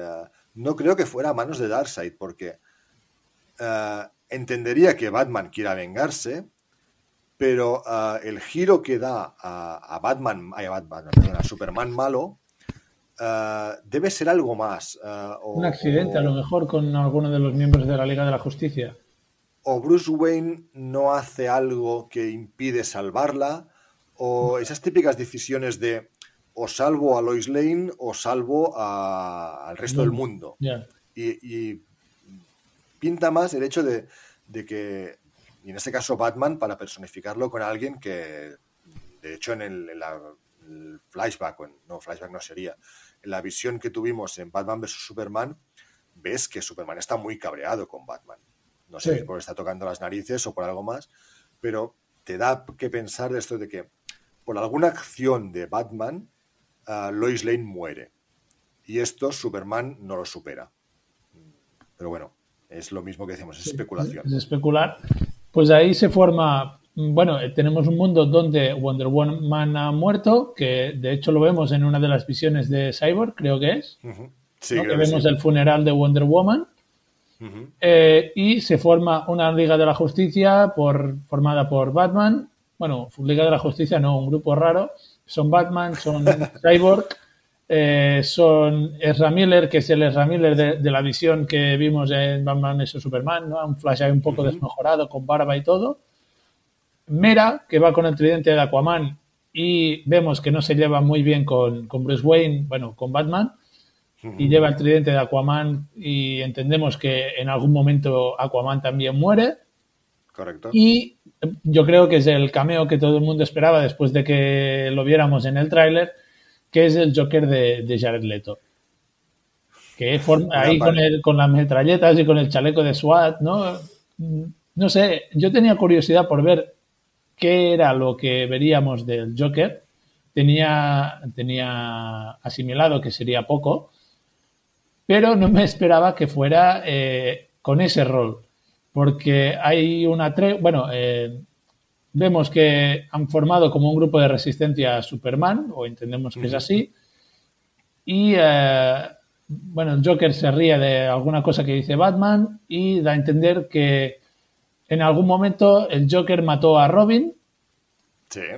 Y eh, Batman le dice, pues voy a hacer lo que dijo Harley Quinn cuando estaba muriendo, el personaje de Margot Robbie, que es matarte lentamente. Y luego el Joker pues le entrega una carta que es como una tregua mientras dure toda esa situación, como un pacto de no agresión. Correcto. De hecho, ah, ya habíamos visto que, que Joker, ah, aunque no sabíamos qué Joker era, uh, Joker había matado a, Robin, si no me equivoco, al Robin de Jason Todd, en la película de, Batman vs. Superman, porque aparece, si te acuerdas, el traje pintarrajeado con el jajaja de, Joker. Ah, y de hecho, mm, tiene sentido porque este Batman es un Batman más anciano del Batman que teníamos, por ejemplo, con Christian Bale. Es un Batman que ya está desencantado de, ser Batman, pero vemos que se ve obligado, eh, correcto, a recoger el, volver a ponerse el traje. Y, bien, ah, yo tampoco esperaba que, que, nos encontraríamos, sabía que nos encontraríamos con, el Joker. Ah, te lo he comentado al principio cuando hablamos del mundo de pesadilla. Es una escena magnífica, ah, la conversación entre ellos dos es, es muy grande, ah, pero mm, me sabe mal el hecho de decir, vale, pues, pero no va a ir más allá, o sea, ah, Jared Leto ya no va a volver a ser el, Joker. Encima, además, un Joker como lo conocemos, o sea, no es el Joker de, Escuadrón Suicida. Ahí, ahí quería ir, que no es el Joker mm, mm, chulo putas de, Escuadrón Suicida, sino que es un Joker más Joker. Es el Joker más psicópata. Ah, el Joker ah, más, más ido ah, con su propia coherencia interna, como tienen los cómics, pero sí que es un Joker más, más, más ido. No, no. El otro era un gángster chungo muy raro, también bastante psicópata, pero no tanto. Y aquí lo vemos. Y aquí tengo una, una duda. ¿Tú viste la película en castellano o en versión original? Versión original. Ah, mierda. Es que no la he vuelto a poner. Ah, me gustaría ver la traducción de. ¿Sabes por dónde voy? De cuando Joker le pregunta a Batman quién te la va a chupar. Sí, sí, sí, se lo dice igual. Se lo dice igual, vale. Se lo dice igual, sí, sí. Vale, dices. Mm, me, chocó mucho la frase. Sí, ¿qué has estado haciendo Batman? Eh, no, sé, tan jodido, tan necesitado estás si tienes a Mera aquí. pero establece la relación esta, pero sí que es cierto que es, que es algo que, choca, porque dices, hostia, no sé, me, quedé... Incluso llegué a pensar ah, que era un problema de, la traducción del, subtítulo. No, no, no, pues no, no. Lo dice en inglés y lo dice, pero supongo que también en castellano. Y, y Destro, que también me lo he dejado, que también forma parte de este grupo tan, tan pintoresco ah, que se ha formado. Sí, sí, que me lo habría dejado. por ahí en medio. Sí, que tenemos, o sea, tenemos doble Deathstroke en el, en el epílogo de la película. No sé, a mí es lo que tú dices. Eh, acabó la película y lo que pensé fue, hostia, qué lástima que esto no lo vayamos a ver nunca. De momento. Sí. No, no, no, no lo vamos a ver nunca. Eso me lleva a hablar del futuro de DC porque eh, bueno, yo ya sabes lo que pienso, creo que es un universo que está muy mal montado. No, sabía si hasta ahora era cosa de eh, Warner o era cosa de, de quien tuviera que ser, de los directores de cada película. Por lo visto, el problema es Warner, ¿no? Yo creo que el problema principal es que les falta una mente pensante a la hora de coordinarlo todo. Y creo que aceptar esa mente pensante, de hecho la tenían, era, era Snyder, ah, por sus circunstancias personales no pudo llevar a cabo su visión ah, y creo se está, bueno, tenemos en principio, a ver, recapitulemos, tenemos previstos The Flash, teóricamente Aquaman 2 también debe existir, Shazam, Shazam 2, Black Adam también debe aparecer. y y ya estamos. No, no, no. Que yo sepa, previsto, previsto, no hay nada más. Sinceramente, yo la única manera que veo de, de buscar. Ah, perdón, y el Escuadrón Suicida de, de James Gunn. Sí, pero claro, esto volvemos a lo mismo. Es, eh, no sé, eh, o sea, es la Liga de la Justicia viene de la rama del Escuadrón Suicida de David Ayer, ¿no? O sea, tienes el mismo Ah. Joker, eh, entendemos que Harley Quinn será la de Margot Robbie y James Gunn es un Escuadrón Suicida que vuelve a empezar de cero, Ot- otra línea temporal, no sé, no sé. Lo mejor que pueden hacer, desde, va- también, que no nos olvidemos, el Batman de Pattinson. Claro, O sea, es que, joder, ¿será que no tienen personajes para ir repitiendo siempre los mismos? Ya, pero esto nos pasa como con como Spider-Man, nos pasa con, con Superman. Ah, es el personaje clave. O sea, tú no puedes hacer una película de, de Green Arrow y, que la gente la vaya a ver. Debes vender un Batman o un Superman. Un, Para, que... para empezar, sí, pero yo, Sí, sí. por ejemplo, no veías en el, en el universo de Marvel que te pusieran un Spider-Man a la vez que se estaba haciendo The Amazing Spider-Man, que eran más o menos contemporáneas. ¿Sabes? Correcto, pero esto es la incoherencia o la, la falta de, de- de no sé qué, de liderazgo, de previsión, como, como quieras decirlo, ah, de, de Warner y, y DC, ah, que mm, se están ah, atropellando ellos mismos en el hecho de decir, vamos a, hacer películas, vamos a, sacar películas. aún no está muerto el Batman de Affleck y ya tenemos el Batman de, de Pattinson. Claro, es que no ha muerto el, el Superman de Henry Cavill y ya están pensando en Michael B. Jordan. Correcto, el Superman negro que Y a la comentábamos. vez tienen la serie de HBO de Lois y Superman. Que bueno, Sí, es pero es- Warner, pero también ya Sí, son pero esto- de DC. El universo cinematográfico, ay, perdón, televisivo, mm, esto sí que ya de universo paralelo ya va más lejos. O sea, porque no, no han decidido, a, diferencia de lo que está haciendo ahora ah, Marvel, con ahora, ¿eh? no, no en Ya. Agents of Shield, sino ahora con creando una coherencia también televisiva. Yo creo que aquí Warner ha decidido separar las dos cosas. Tele es un mundo, cine es otro. El problema es que el cine no es un mundo, sino que son 25.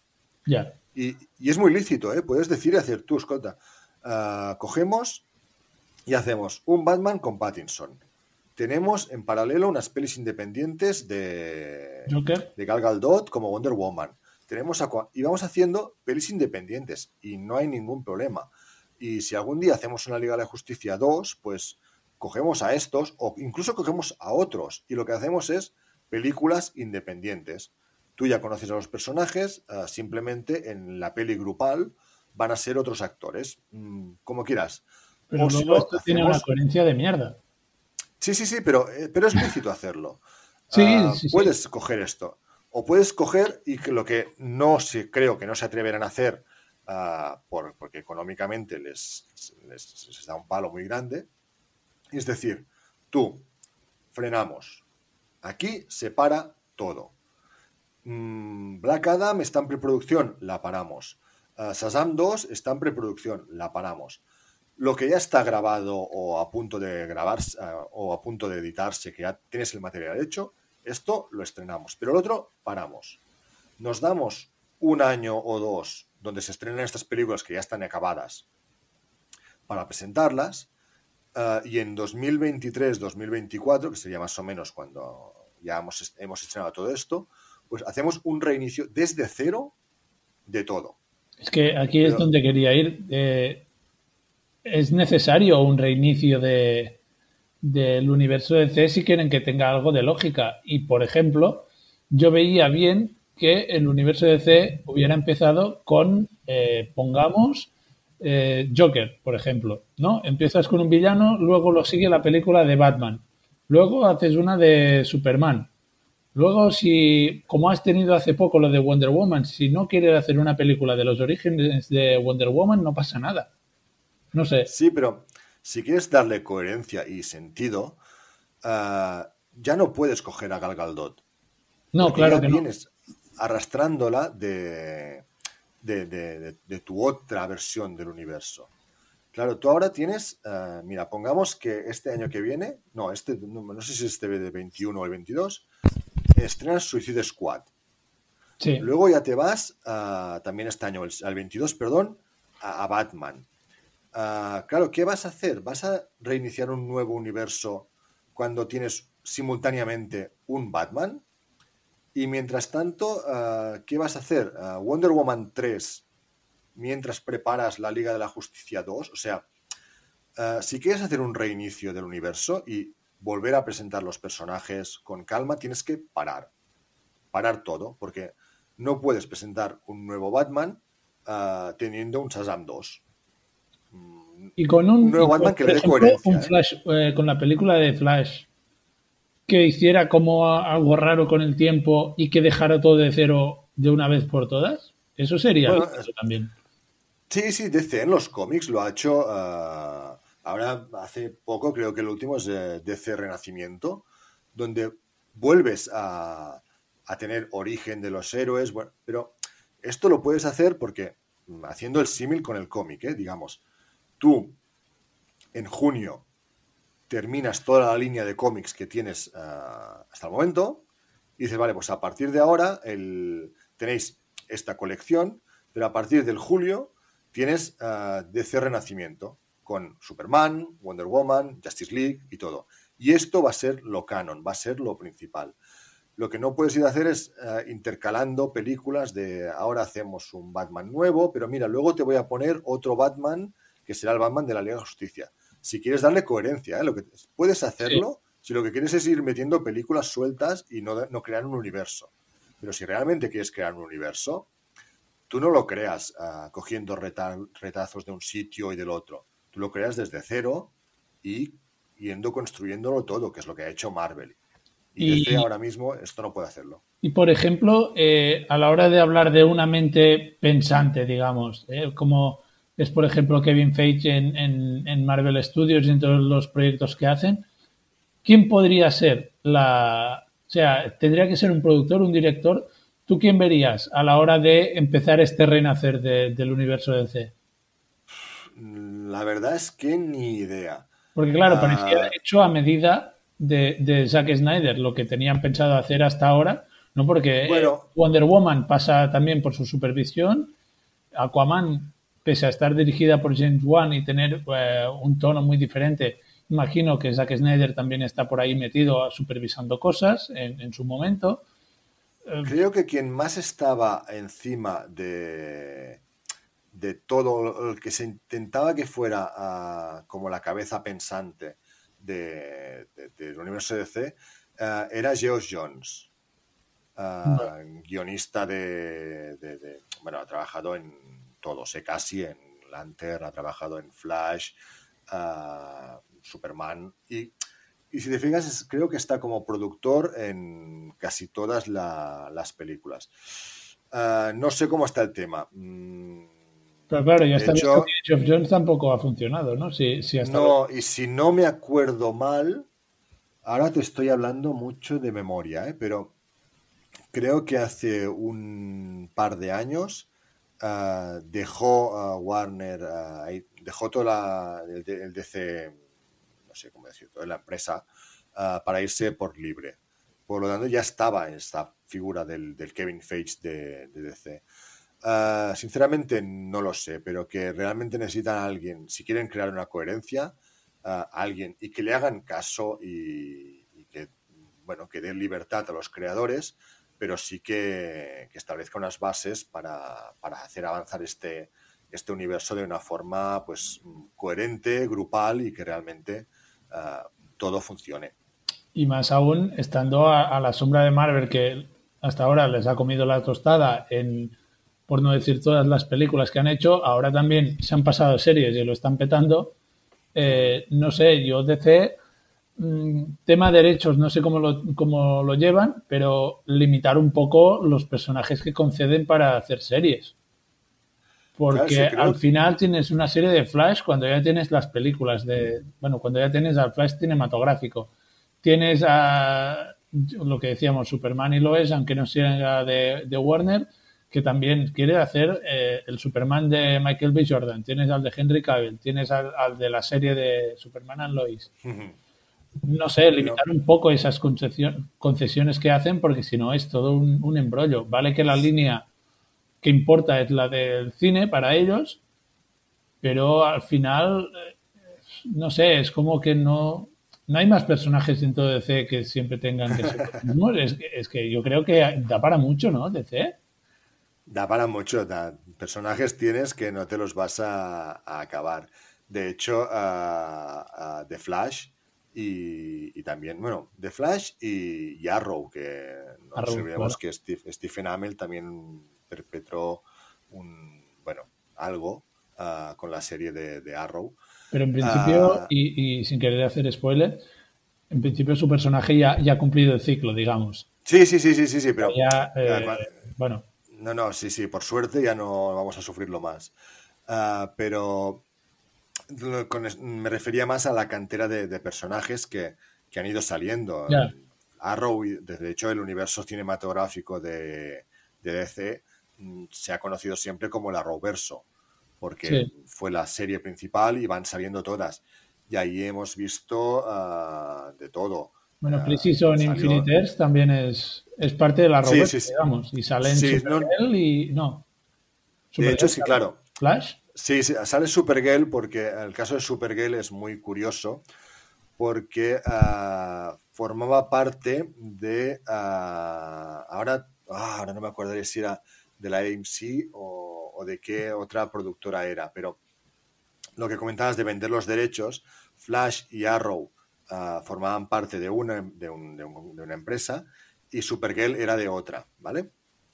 Y luego creo que fue la segunda temporada que Supergirl se incorporó oficialmente a, la Verso porque formó parte... Ah, Showtime, perdón, ahora no me acordaba. Showtime, vale. Ah, o sea, Supergirl fue comprada, absorbida, no, no te sabría decir cómo, ah, por Showtime y formó parte también de toda la familia de, de la Verso. De hecho, en uno de los primeros crossover que se hizo entre Flash y, Supergirl, se comenta de que Supergirl es de otro universo. O sea, que no, no es de su propio universo que luego acaba. Pero aquí también tenemos uh, leyendas. Uh, Legends of the DC también nace de, de la Roverso. tenemos, no sé si el, ¿Cómo se llama también? El rayo negro, el Black Lighting. Ah, que también aparece de aquí. O sea, personajes hay para dar y no te los vas a terminar tampoco. Luego tienes los, los Titans de, la serie de Netflix. Sí, pero diría que estos beben aparte también, ¿eh? Ya. pero, por ejemplo, que, se especulaba ahora que con Marvel los derechos de Punisher, Daredevil, Jessica Jones, todo eso han concluido, de integrarlos en el, en el UCM, que es una posibilidad yo creo que sería, por ejemplo, un puntazo meter algunos de los personajes de series, no digo todos, de, de, estas series de DC, pues yo que sé, un pinito del Robin de Titans. Bueno, no, porque entendemos que está muerto en la línea temporal.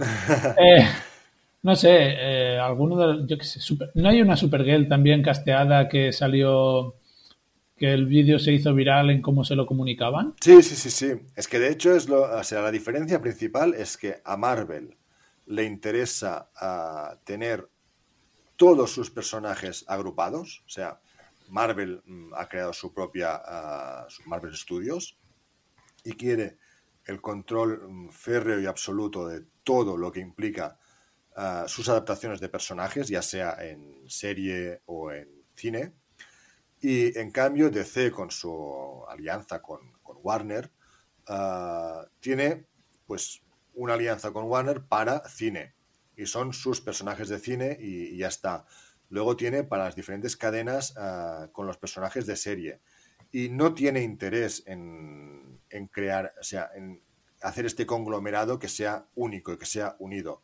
Ah, la sensación es que priorizan el, cine y luego sacan ah, dinero de las series. Pero mm, el trabajo de crear la coherencia con cine, series, que el personaje, ah, lo que tú mismo dices, tienes a, a la Supergirl, que es Melissa, ahora no me acuerdo el nombre, bueno, Melissa no sé qué, que sale en la Supergirl de serie, que ya llevan cinco o seis temporadas y luego han cogido a esa chica nueva que va a hacer uh, Supergirl en el cine. O sea, ya esta manera de trabajar te demuestra el hecho de decir, no, no, son ya no dos líneas paralelas, sino dos líneas divergentes, que una va para un lado y el cine va, va para otra.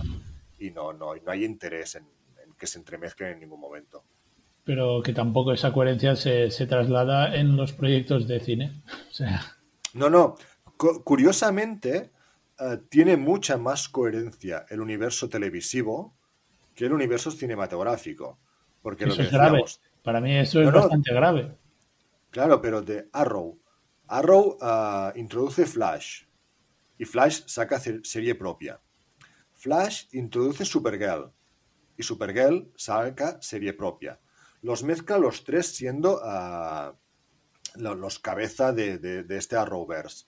Ah, luego, creo que es a través de Arrow también, ah, descubres las, los Legends of the Sea y les das una serie propia.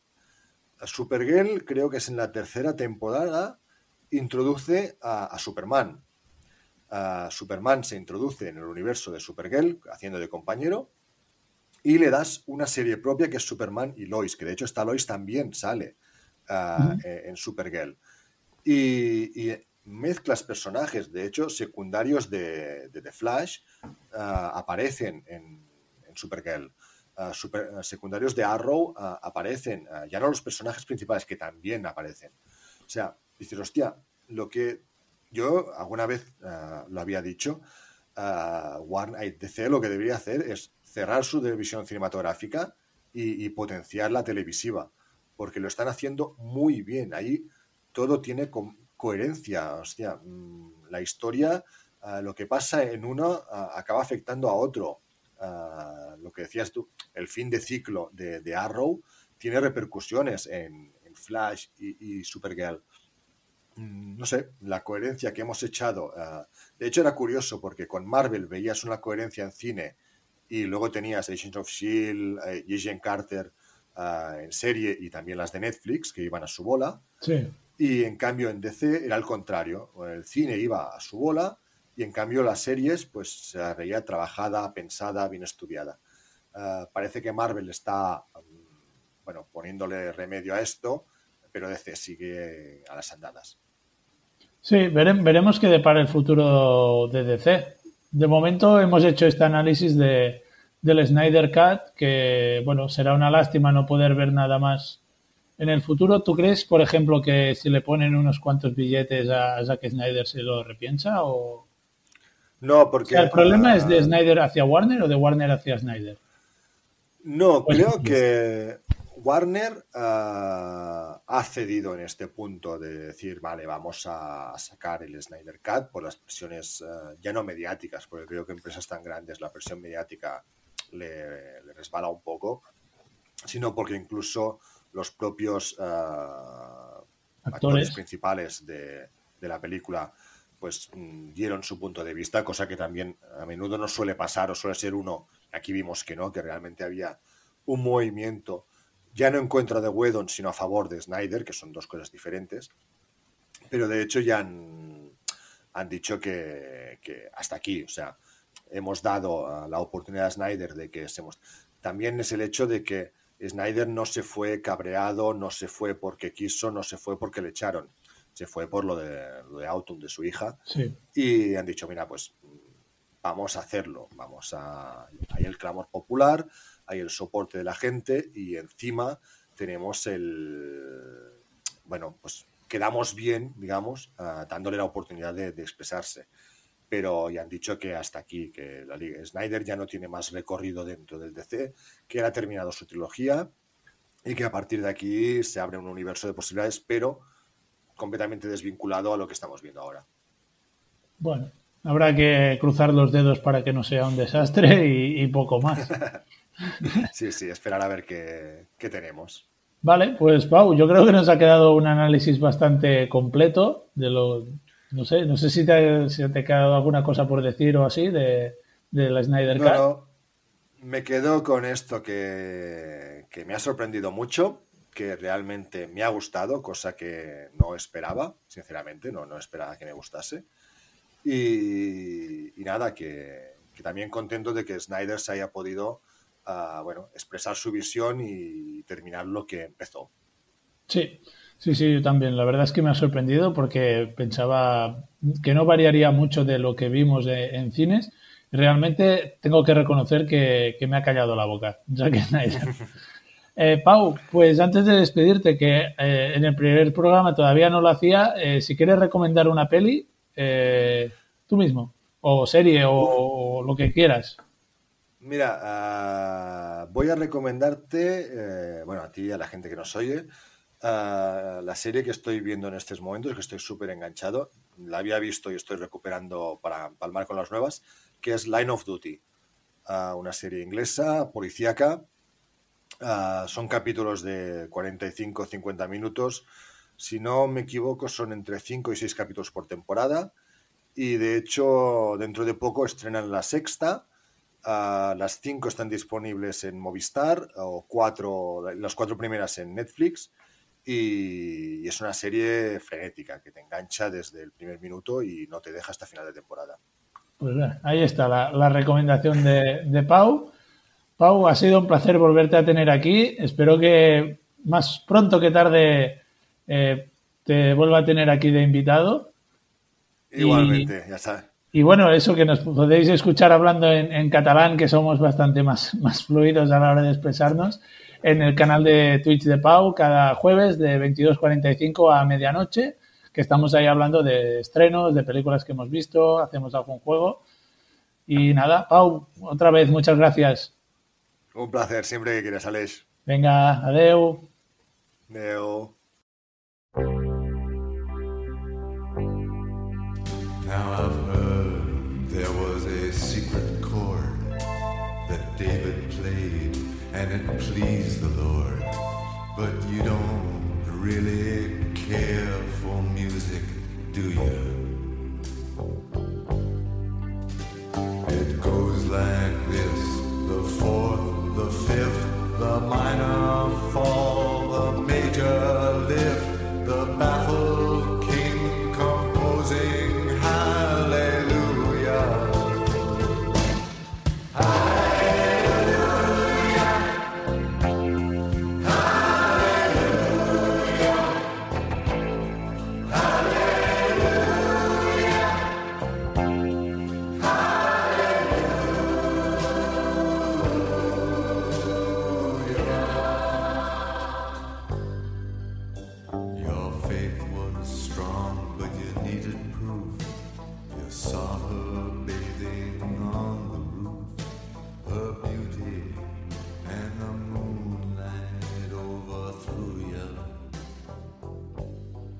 Llegamos al final del programa, un programa que hoy hemos dedicado pues a analizar con Paul la Liga de la Justicia de Zack Snyder. Nos hemos alargado un poquito, pero no pasa nada, porque por una vez al año pues tampoco hace daño. Y eh, ahora, para cerrar el episodio de hoy, tenemos como siempre a Adri que trae su recomendación semanal. Adri, ¿qué tal? Hey, bien, bien. ¿Y tú qué? ¿Qué dices? Bien, bien, parece que hemos superado los problemas técnicos que hemos tenido antes de empezar, ¿eh? Hostia, sí, vaya marrón entre pitos y flautas. Sí, sí, que teníamos que, que abortar visión hoy. vale, ¿qué, película traes hoy? Hostia, hoy traigo, hoy traigo una comedia, una comedia que la podría catalogar como con toquecitos de humor negro. Mira, os traigo al grande Biolsky de 1998, más de 20 años de película. Pasa rápido, ¿eh? Sí, sí, pasa rápido porque... Éramos dos críos cuando se estrenó esta peli, imagínate. Sí, sí, yo para esa época tenía un añito. Sí, o tres, o sea... Eh. Sí, sí, éramos, éramos, éramos criajos, criajos en ese momento. vale, cuéntame un poco de qué va el, El gran Lebowski. Sí, mira. El nota, un vago que vive en Los Ángeles, un día es confundido por unos matones con el millonario Jeff Lebowski, con quien no tiene absolutamente nada que ver, solo comparten el apellido.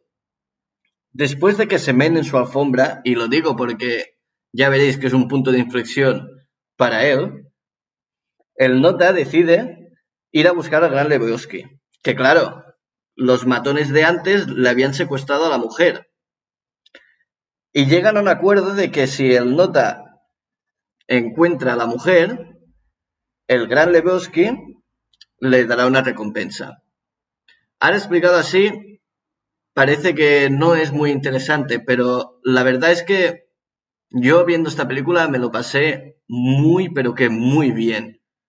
Porque te metes en una, en una vida del nota que es una vida, pero es que sin problema, bueno, sin problemas, tiene todos los problemas del mundo, pero él pasa absolutamente de todo. Parece que está en un estado zen durante toda la película y van pasando todo tipo de movidas y él se mantiene que, que, no pierde los nervios en, en ninguna parte de la película. Y es como, tío, pero cabréate. O, o... Y si pierdo los nervios, es poquito, no es como, sabes que te puedes enfadar y decir, hostia, no sé qué, no, no, es súper diferente. Lo vi y me lo pasé muy bien por eso. Y bueno, tiene un par de colegas que también lo ayudan que bueno, son personajes que te cagas. Sí, eh, ¿cómo se llama? Walter. Sí. Y eh, ¿cómo se llama el otro? Hostia, el otro se llamaba. Oh. Es Steve Buscemi, ¿no? El de los ojos. Sí, sí, sí, sí. Hostia, sí. Voy a buscar el Theodore, Theodore. Vale, hostia, que no me acordaba. Yo es que para los nombres soy soy horrendo, la verdad. Sí, sí. No, es una peli muy guay, ¿eh? El Gran Lebowski, la verdad. Que tiene. Eh, bueno, Jeff Bridges haciendo del el nota. Sí. Es, espectacular. Sí, sí, yo, yo disfruté muchísimo por su, por su actuación de, de, que es que yo os lo digo de verdad que da, transmite una paz y tranquilidad cuando ves que todo se le va está yendo a la mierda. Es increíble. Es Ya nos gusta nosotros eh, sí, sí. de, de, su manera, ¿eh? Sí, sí, de su manera. Es brutal. Hay una escena que, que se presenta al súper vestido tiradísimo y después abrigado sí, con un albornoz y, y es que es increíble. Seguramente os venga a la mente la foto esa que sale él cogiendo un, un, un, recipiente de vidrio de leche. Pero es, es, es, es increíble. Se, en esa foto transmite paz. Y es lo que te transmite durante toda la película. Es, es, un, es un hombre que, pase cualquier problema que le pase, tranqui. ¿Sabes? Sí, sí.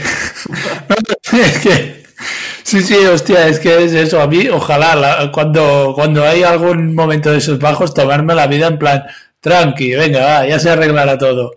Que tiene la frase esa, que no sé, está sentado en la furgoneta, ¿no? Y dice, eh, tranquilo, la vida pasa. Sí, sí, sí.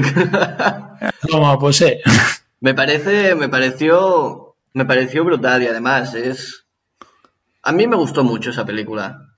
Es, está dirigida por los hermanos Cohen, bueno, producida y dirigida por los hermanos Cohen, que y escrita y escrita también, y que yo personalmente solo he visto esta película de ellos. No puedo opinar mucha cosa de todo lo que han sacado, porque mm, tienen bastante cosa, pero...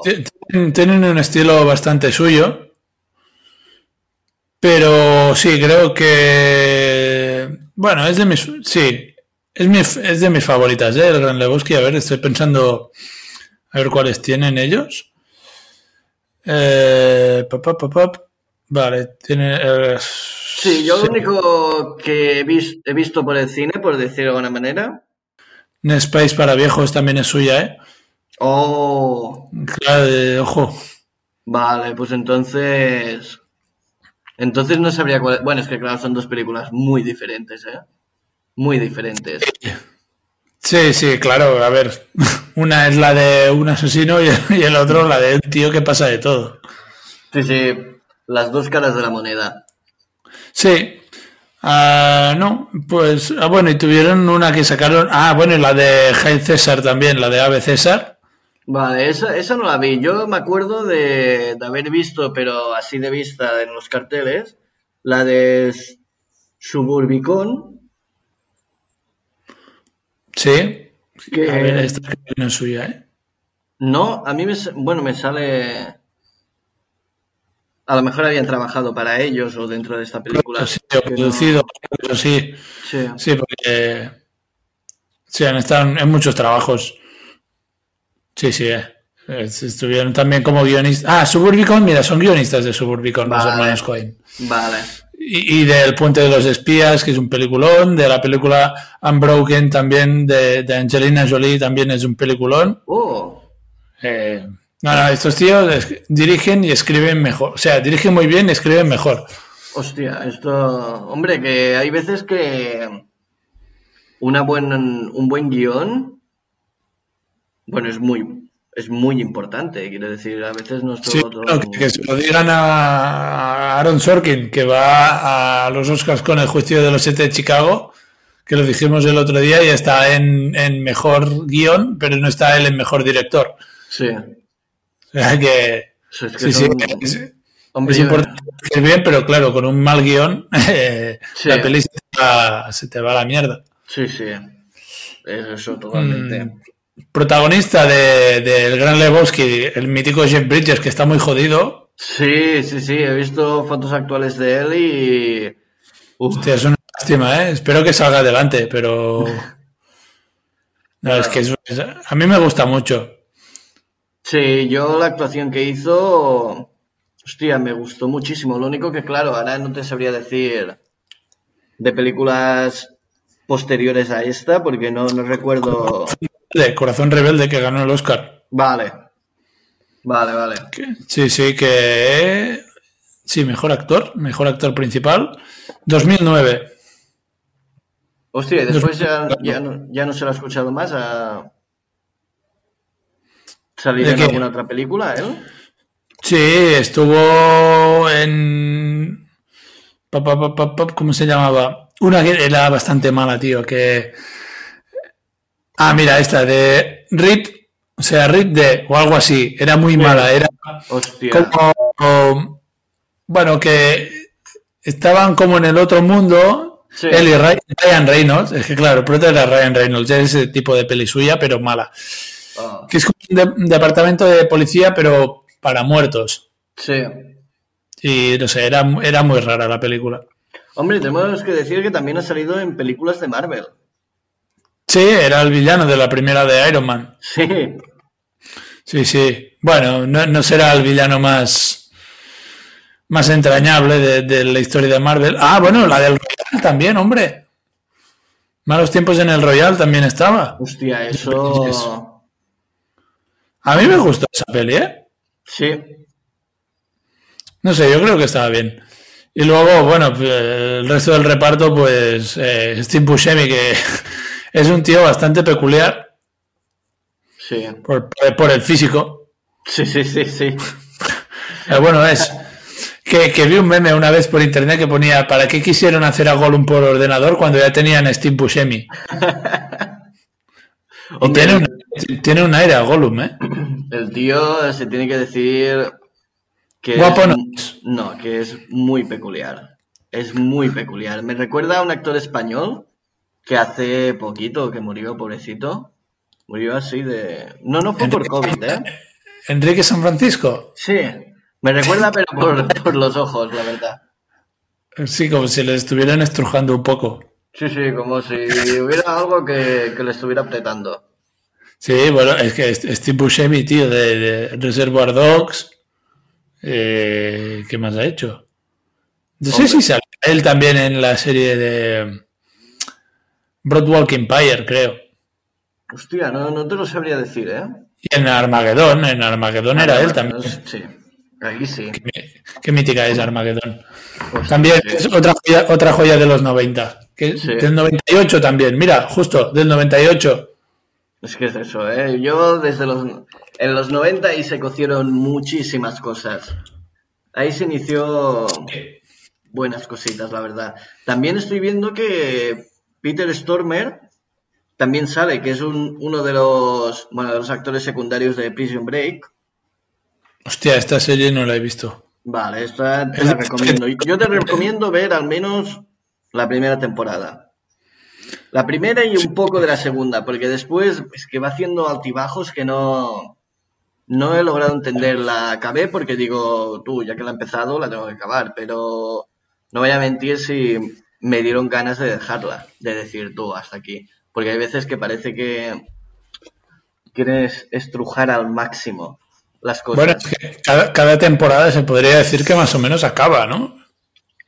sí, O sea, Pero- en el sentido de que es como que al final de cada temporada piensas, bueno, la serie se podría acabar aquí. ¿No? Ya te lo Sí, dejan sí. así. Sí, pero siempre quieren estirar un poco más. Pero bueno, Ya. yo... Del, o sea, del mismo modo que hay series que cuando acaban dices, vale. O sea, cuando acaba la temporada piensas, ¡buah! Se va, se nota un montón que va a haber la siguiente. Sí, En Prison Break, por lo que vi, creo que era en la primera, en la primera temporada, que veía capítulos sueltos cuando lo hacían en la sexta, imagínate. Eh, eh, creo que acabó y dije, pues ya está la serie, ¿no? Y no, no, luego descubrí que no. No, no, después se metieron como unas cuatro o cinco temporadas más, tranquilo. Sí, Sí, sí, hicieron ¿Te una mucho tiempo después. sí. A ver, que a mí me gustó, ¿eh? En, en, en general me acabó gustando, pero sí que es cierto que hay momentos de que digo, la dejo aparcada porque no... No mola. Sí, no. Sí. Bueno, volvamos a Gran Lebowski, que siempre nos vamos un poco por la... Sí, sí, sí, siempre nos vamos un poco por las ramas con esto. Eh, pues eso, lo que decíamos, que tiene muy buen guion y eso deriva a muy buenas escenas de, de que están hablando. Y como es una peli de estas que eh, te deja pensando siempre en plan del buen rollo que transmite o el- la forma de ser de- del nota, Sí, ¿no? Eh, joder, se, se, se pega bastante y, y te lo acabas pasando súper bien. sí, gracias al nota es, es un... Tú lo ves y ah, es un puto desecho humano.